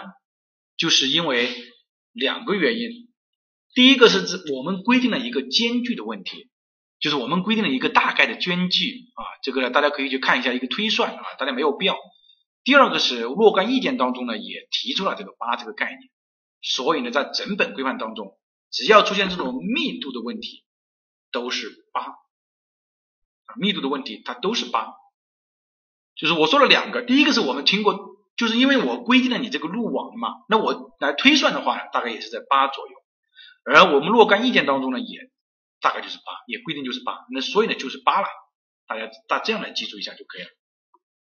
好，那么这个呢，就是关于非机动车啊。我们要记住，它都要设置啊，二点五八，其他的呢，我觉得大家也可以不要去举。啊，我们来讲几个城市道路的啊，城市道路呢是一个重点啊，是我认为除了前面我们讲的对外交通啊，这个呢是第三个比较重要的点。第一个，城市道路系统规划，也就是我们常常所评析的这个道路系统规划，它的现在的特点是什么呢？是以人为本，绿色发展以及。窄马路、密路网、完整街道的概念，这个在法规当中极容易考。网证出现了窄马路、密路网、完整的街道系统的，它就是对的；出现了和它相反的概念，它就是错误的。我说的应该很清楚了，对吧？对，也就是说，凡是和这个相违背的，它就是错误的。你不要去管它怎么出题。凡是和它相相类似的概念，它就是对的，这个是第一个。第二个点就是城市的道路的功能要和城市的用地相匹配。其实这句话的意思就是这个意思，你不要去管它了。他说的是城市的道路功能布局应与两侧的城市用地的特征啊，什么开发长形状相协调，那就是城市的道路和城市的两侧城市的用地的应该相匹配。所以这个是第二个。第三个。体现历史文化传统、历史文化街区的格局，和我们前面讲的这个是一样的道理。我们我们也讲过，对吧？就是说你历史城区里面，你这个道路的宽度啊，要什么？要符合它的尺度和什么呢？空间格局嘛。这个这几句话大家应该应该很很明白了吧？对吧？尺度、空间格局嘛，它指的是其实是反映的城市的风貌。你不要我整个地方是历史街区，你修一条现代化的双向八四车道的双向八车道的路，蹭蹭蹭的来，这个当然就是不匹配，对吧？空间尺度和这个格局，你都要和它相匹配。啊，第五条啊，第六条，这个满足这个什么救灾通风啊，这个我觉得大家没有问题啊。前面这几个给大家解读了啊。好，那么还有两个啊。就是十二点一点三，十二点一点三呢？那他做的一说，承担城市通勤交通的，因公路应该纳入到城市道路系统统一规划。这个什么意思呢？就有些时候是这样的，比如说我这个地方是城市中心区，在外面这个地方有一个什么呢？有一个产业园区，然后呢，这里呢经常会有什么？会有这样来来往往的，但是它又有一段距离，或者说我原来这个地方是有一条公路的，但这条公路呢开始承担的是什么呢？承担的开始承担城市的功能了啊，城市交通的功能。那么他的意思就是说，你在规划的时候，你就要把这个公路呢开始纳入到什么统一的这个城市道路系统来。换而言之，就是要把你变为什么呢？变为城市道路啊，就是要把你变为城市道路这个意思。呃，这个没有没有明白吗？就是我觉得我觉得说的很清楚了啊，就是说，比如说你原来这个地方呢，这个地方就是这样有一条公路跑来跑去的，对吧？那这条公路呢，在做规划的时候，你就应该纳入到城市道路系统当中来，就这个意思啊，这么一个意思。还有一个中心城区的密度啊，也是八啊，这个八呢，已经深深的印到大家的脑海当中了。那么关于城市道路系统，我们说城市道路系统，我们现在是讲它的总的原则，就是一般的规定，它应该是这样做的，对吧？对吧？它应该是这样做的。啊，我们做这个地方是纳入到城市统一的这个规划当中来哈。也就是说，换个言之，就是说你当你这个通勤的交通，你开始已经承担了这个这个城市道路功能的时候，你应该把它慢慢的什么，慢慢纳入到我们这个规划系统当中来。好，我们再来看，那么我们前面讲的是什么呢？前面讲的是呃，我们现在讲的是城市道路的一般的规定啊，基本规定。那么我们城市道路的分级呢，就是哪一些是城市道路呢？书本上规范上有很多。书本上规范上有很多，那我们来看，呃，书本上呢说了很多，呃，老师给他总结了一下，就是它分为干线道路、支线道路和集散道路，干线道路、支线道路和集散道路，看见没有？那么什么叫干线道路呢？分为一二啊，这个呢，我觉得大家可以去呃看一下就知道了啊，这个张老师啊不展开来讲。啊，就是一级、二级、一级、二级、三级的这么一个意思。除了这个地方呢，我们需要注意的是什么？就是说这个叫干线道路。干线道路它是为，如果说一级的话，它就是呃为什么呢？为长距离服务的。好像讲过什么？什么叫好像讲过？它就是讲过啊。然后呢，这个是为什么？中长距离服务的。然后呢，下面是什么？为中长距离服务，中长距离服务，这个大家知道，也就是说，干线道路应该是什么？是中长距离服务的。然后呢，集散道路它指的就是次干道，它是为中短距离服务的，中短距离服务的。然后是支线道路，它是为短距离服务的，短距离服务。那么这个呢，大家就要知道啊，讲了第四遍了是吧？相关讲的不行，都讲了是吧？那我可以略微的跳一跳啊。那么这样的话呢，我们就知道它分为什么呢？呃，三个级别。这个首先是第一啊，第二呢就是什么呢？就是要知道啊，这个在原理当中可能会考的，法规当中也会考，就是快速路它是长距离服务的，呃，这个主干道呢是中长距离服务的，集散道路呢是中短距离服务的。就是老师说的这个就是考试的点哈，支线就是为短距离服务的啊，短距离服务的，好，已经为默写了是吧？那我们就往下走了。好，关于城市道路网的布局啊，这个呢也要认真的讲一下。关于城市道路网呢，我们来看啊，一十二点三点二条，他说城市经过这个历史城区、历史文化街区。地下埋藏区和文物历风景名胜区的时候，应当对什么呢？应当对历史文化价值的街道予以保护。这句话的意思是什么呢？就是你不可以去破坏历史城区、街区、风景名胜区里面的什么呢？格局，看见没有？必须兼顾，对吧？原有的路网的形成的历史，这个应该大家没问题吧？啊，这个是第一个。第二个。干线道路系统应相互连通，集散道路与支线道路的布局应符合不同功能地区。也就是说，干线道路前面我们已经讲了，什么叫干线道路，对吧？它有快速路和主干路，它应该是要全在整个城市进行连通的。而集散道路，也就是支路和次干道，只在局部进行连通就可以了。这个和其实原理的内容是一点都不矛盾的。对吧？因为原理的时候我们也讲啊，你主干道啊，交通性主干道啊，这个快速路你是为整个城市组团间服务的，那当然是整个城市都有了。哎，集散道路、支干道是为城市组团内服务的，那当然就是在局部了。而支路的话，局部都不成网，对吧？在主在总规当中都不表现出来，那当然也是局部服务了。所以它本质的意思是什么？是什么？是一样的啊。这个老师给大家再解读一下啊，第十三二三点四条，不宜超过四条道路啊，这个我觉得大家都知道，因为超过了四条道路就变成了什么？变成了五字路口嘛，所以这个不能超过啊。这个是第一个啊，这几个给大家都解读了啊啊，三点五条关于城市中心区路网规划应注意的问题啊，我们来好好看一下。第一个，城市中心区的路网应承担中心区的城市活动。并以以三级主干道、次干道和支路为主，也就是说，在城市中心区里面呢，你这个道路呢以三级主干道和次干道和支路为主，这个没有问题，对吧？那么我们就问了，那如果我是一级主干道，行不行？或者说是快速路，行不行？那当然是不行。你想象一下看看，这个就是我们说的把什么呢？把外围的交通引入进来了，也是什么？对城市具有很大的分割了。因为你要知道，所谓的一级主干道，它的设计时速是在八十，最少也是在六十，这个叫什么？这个叫快速路。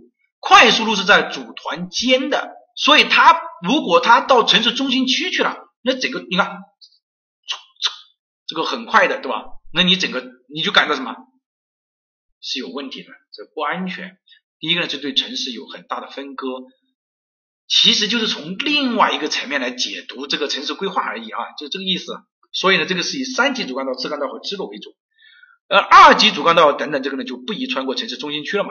也就是说，快速路等等这些不宜穿过城市中心区了，对不对？还是在这个街坊里面嘛，对不对？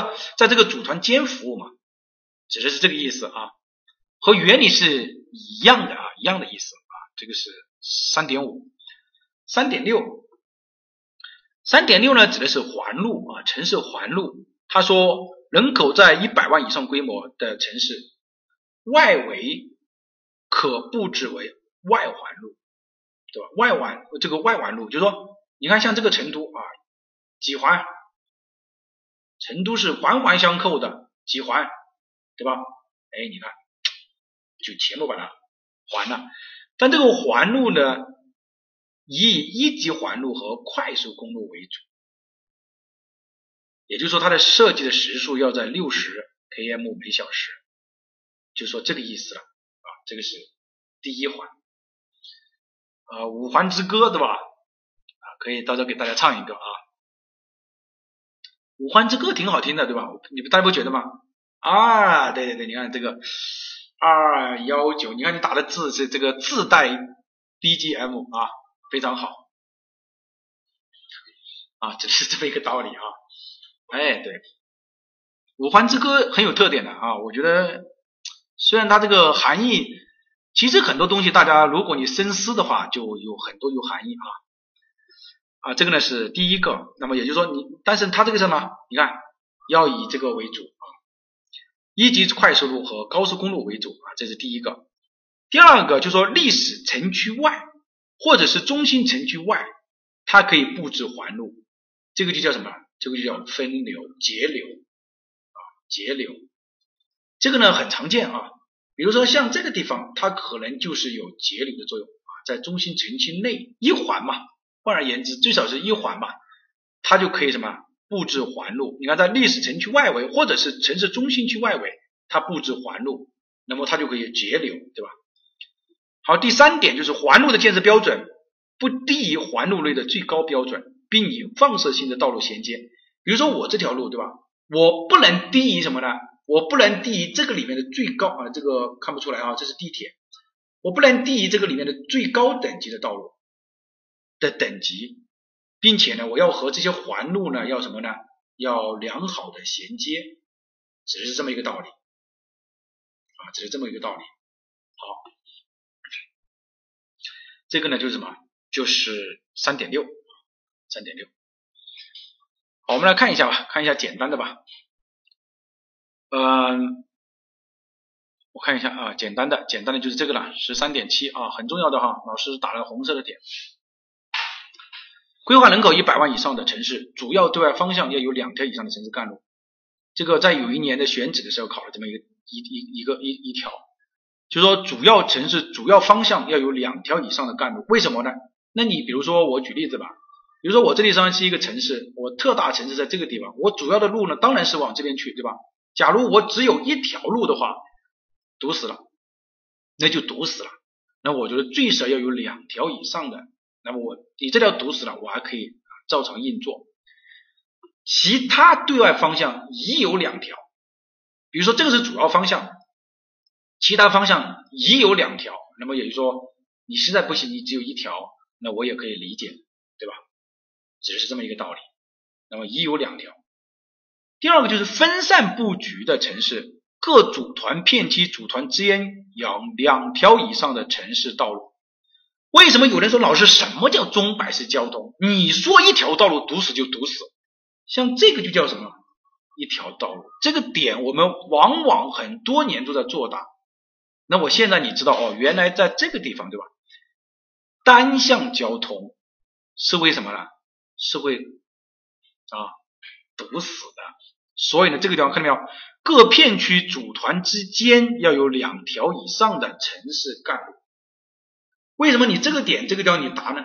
你看这里也是一条路呢啊，我们就告诉他不行啊，组团之间要有两条路，组团之间一条路一条路不行，所以呢我们就答上去了。实物当中啊，看见没有？实实在在的案例哈啊，带性城市啊，这个不管了啊。我们说水网和山地城市啊，我们来讲一下。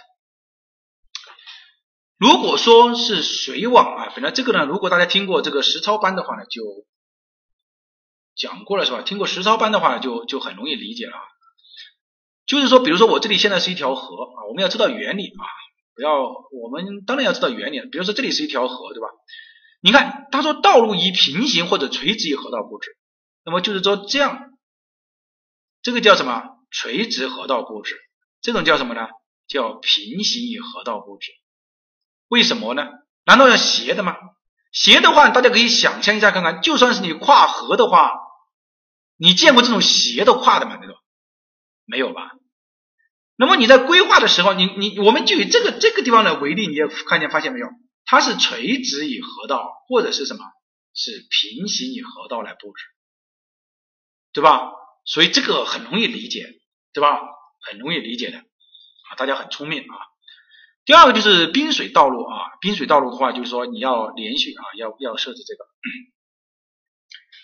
啊跨河呢，我们也要知道啊，这个是第一个，在零二年的时候呢，就考虑掉跨河的。一般出现跨河的，一般就会考主干道的间距的问题，也就是主干道路网密度的问题。不是说所有的都，你看跨铁路都只有是主干道或者是重要的次干道才可以跨铁路，跨河的话当然是主干道才可以跨河。你支路也就跨河，我辛辛苦苦花那么大的造价造一条支路，你觉得合理吗？当然是不合理。那么有同学就要问了，对吧？老师。那我多少的路我才可以跨河嘛？你一天到晚跟我说什么主干道、次干道，你不要和我扯这些没有用的东西，因为我不知道你什么主干道，你就告诉我什么路可以跨河。告诉你可以啊，你想你想你想学我教你啊，对吧？次干道，你看，当河道的宽度小于五十的时候，次干道可以跨河。你看，当五十大于五十的时候，三级主干道的可以跨河。你看，老师都为你准备好了。对吧？我没有欺骗你吧？我没有欺骗你吧？当考实物的时候，出现了河道的时候，一定要注意间距的问题啊！我们回过头来上面讲一下，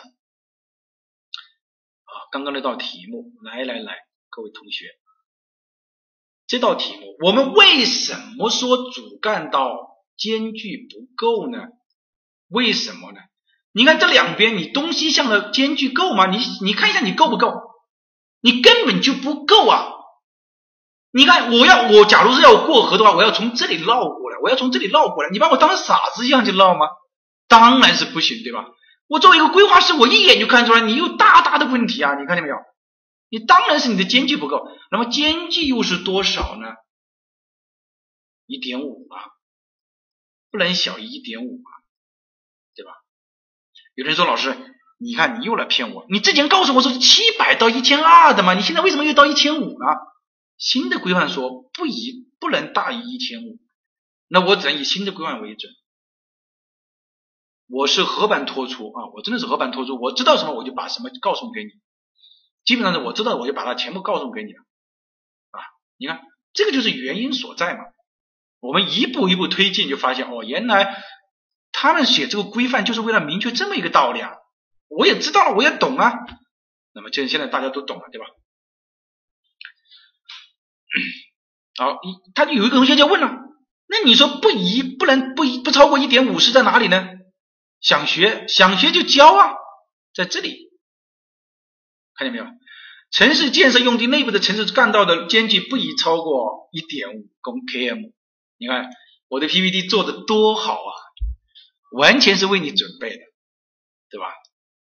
啊，因为老师备一次课要花好长时间，平心而论，大概在四天左右，要备一次课四天左右啊，因为嗯很辛苦的啊，其实还是很辛苦的，嗯，因为我要串思路啊，在在这个地方，对吧？那么除了这个之外，那我们就说，那么道路要有多宽呢？是吧？我们不但要知道它那个路网间距，我们还知道道路有多宽，它的密度有多少呢？有人要说，老师，它的密度是多少呢？密度是多少？在下面呢。我们刚刚是讲了它的间距，对吧？那我们要讲密度啊，你不能只谈间距不讲密度，也不能只谈密度不讲将不不不讲这个间距，对吧？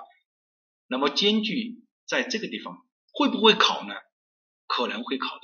什么地方考呢？实物当中来考。那么记住一点三，我记住的是二，但是呢，有很多同学说这样不好记，你就记二点二吧。也就是说不能小一点三。那么我我说的是总的哈，我们在考试的时候，它只会考你极端值，也就小一点三的，非常的离谱的，或者是大于二点二的，也是非常离谱的。那你就记住这个一点三到二点二就可以了。好，那么记住了之后。那我们来看几个特殊的例子啊，这个四点二要求大家背下来啊，这个是一定会考到的啊，要求大家背下来，就是关于路网的间呃路路的宽度的问题啊，路的宽度的问题啊，呃小于七十五十五啊四十，这个我我已经讲过好多遍了是吧？应该是讲过很多遍了是吧？关于这一点已经讲过很多遍了是不是？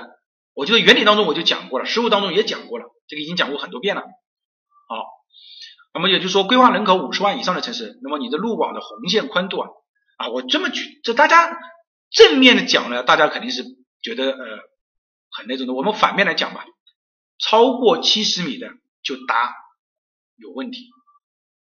这个你应该看看吧，就人口，他告诉你说人口超过七十米的，就是有一条道路的红线宽度，他说规划了一条八十米宽的道路，当然就是有问题了。那不能超过七十米嘛？你规划八十米做什么？那么这样的话，你就可能你就理解了啊，这样的话你就理解了，对吧？如果说你是小于五十万的，也就是小城市的话，那么五十万，我看大大于一百万的是大城市，好，小城市，呃，中等城市，那么你就是什么？你就不能超过五十五啊，二十万以下的不能超过四十。啊大广场是多少来着啊？是五啊二，要去记一下这几个数据。好，那么这样的话呢，啊还有一个五点五条啊，这一条呢大家要记住了啊，考试的时候也要特别注意的哈。考试的时候已经考过几次了，干线路网不得穿过这个这个这个，这个你说重不重要？去年就考了，穿过了，不但穿了，还穿的很很大，干线道路是不能穿过的。干线道路是不能穿过的，明白这个意思吧？所以这个要记住了，很重要。呃，关于这个集散道路，也就是支路的话，就是记住这个就可以了啊。次干道它的比例呢，移到百分之五到百分之十五，这个在法规当中考啊，实务当中不会去考，也就它的比例啊，到时候出了，比如说次干道，他说移比例为，呃，相对说法不正确的是次干道的占比呢？呃，一到百分之十到百分之二十，那你知道它是错误的，百分之五到百分之十五，这个是要注意的。好，还有两个点啊，希望大家要注意，就是一个是关于城市道路绿化率的，我认为今年我应该会考一个点，在法规当中会考一个，法规当中会考一个点，法规大家要记住一下，比如说他告诉你说，嗯，一条城市的道路呢为三十米，那么它的绿化覆盖率不应大于多少？不应大于。啊，不应小于多少？不应小于百分之十五，明白这个意思吧？不应小于百分之十五，指的是这么一个道理。他会考问啊，他会考你，他说，比如说某条道路的宽度，比如说四十米，那么它的绿化覆盖率不应小于啊百分之十、百分之十五、百分之二十、百分之三十，你要记到是百分之十五就可以了，只是这么一个意思。好，我们再来看一下。啊，有个同学说了，不是吗？你看这里是没有等号的，那么就是这样的等的啊，相当于是这样等的，明白这个意思吧？这个应该没有问题吧？你你看这里是没有等号的嘛啊？好，我们再来看啊，呃，关于其他功能的道路的等级啊，这个地方呢也会涉及到一个啊，这个一个多项选择题啊，大家要记住了。第一个就是次干道两侧的你要对距啊，立体交叉仪采用下穿式，指的是防灾减灾的通道哈，防灾减灾的通道要指的是什么呢？指的是你这个道路，比如说我这条道路是防灾减灾的，那么就说它的立体交叉口呢，以小以采用下穿式，这个点有没有问题？这个点特别容易答错，有没有问题？不要写的是上跨，是下穿，明白这个意思没有？是下穿没有问题啊。然后七度设防的城市，比如说你这个城市是七度设防，那么你就要什么呢？你就要每一个疏散方向要有两条对外的道路，还有两条对外的道路啊，不宜小于两条对外的放射性的道路，明白这个意思吧？啊，什么意思啊？打问号是什么意思？不要打问号啊！为什么下穿啊？啊，这个生命线嘛，就说这个当中说了是防灾减灾啊，防灾减灾的道路它就采用下穿式，因为下穿式才是柔性路面啊。下穿式是柔性路面啊。好，嗯，这个呢是关于这个点要记住了哈，考试的时候特别容易考到这个点啊，很多人会认为是上跨式啊，七度设防，就说你这个城市是七度设防嘛，这个有什么意思？没什么意思，就是七度设防啊，只是这么一个意思。那你七度设防的城市，那你就每个疏散方向要有两个对外的疏散道路就可以了。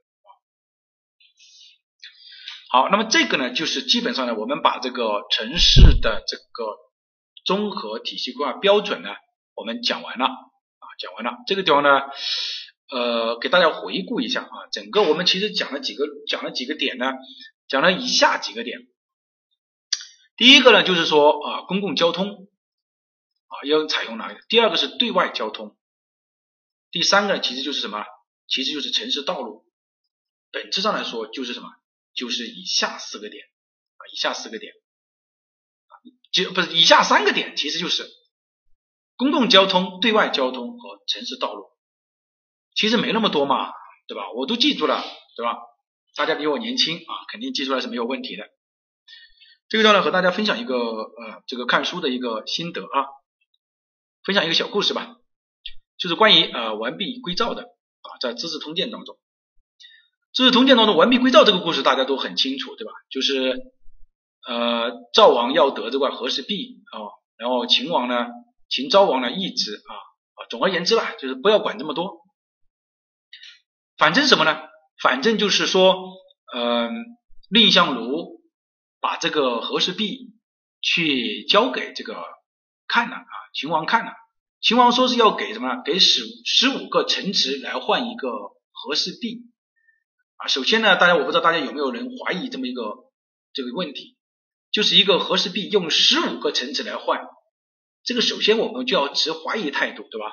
这个应该这个是不太合理的。那么既然是不太合理的，那么为什么这个还还要求还要这样说呢？原因呢就是我们认为就是秦这个想什么呢？想去。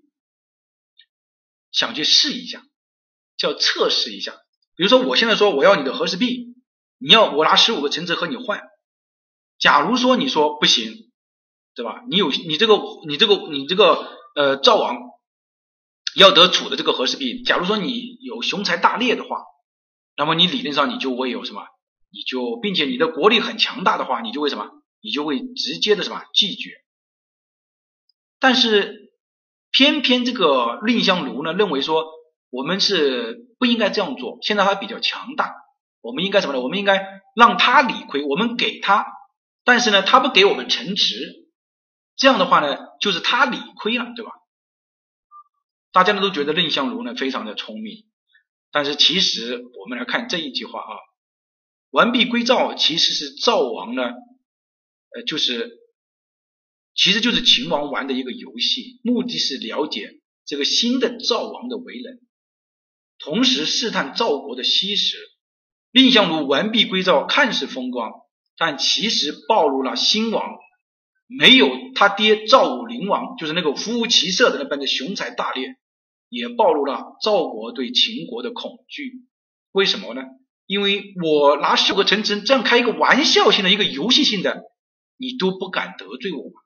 你怕我吗？对吧？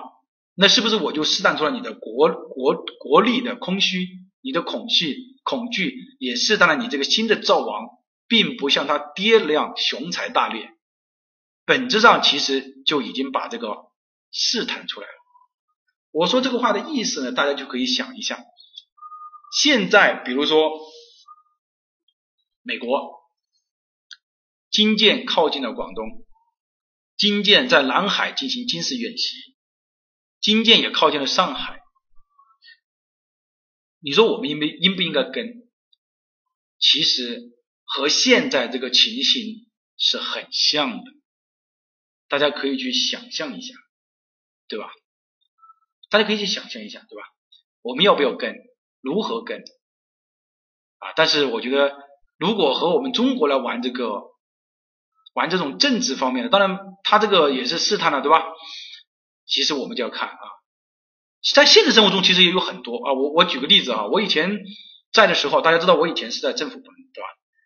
两个局长，一个一个一个是两个都是副的，对吧？两个都是副的。开会的时候呢，往往就会说，哎，这个事情嘛，让他来做吧，就这样说这句话。第一次的时候呢，他没有反对，基本上第二次的时候呢，他还是会这样子说。这个就叫什么？从小事上的一种什么？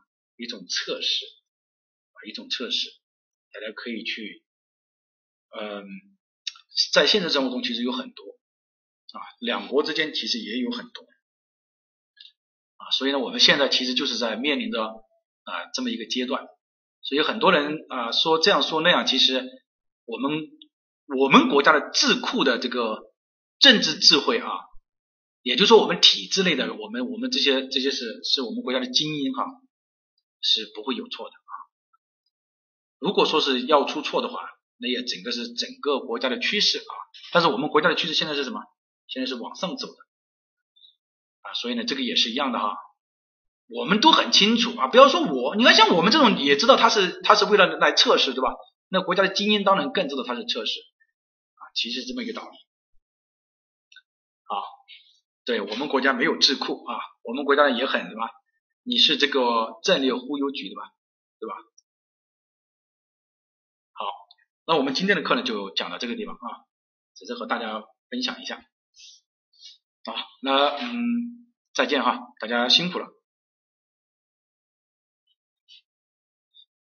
啊，就是老的故事，我们有新的读法嘛，老的故事反映出新的这个一些一些读法嘛，大家可以从反面来了解啊，反面来了解。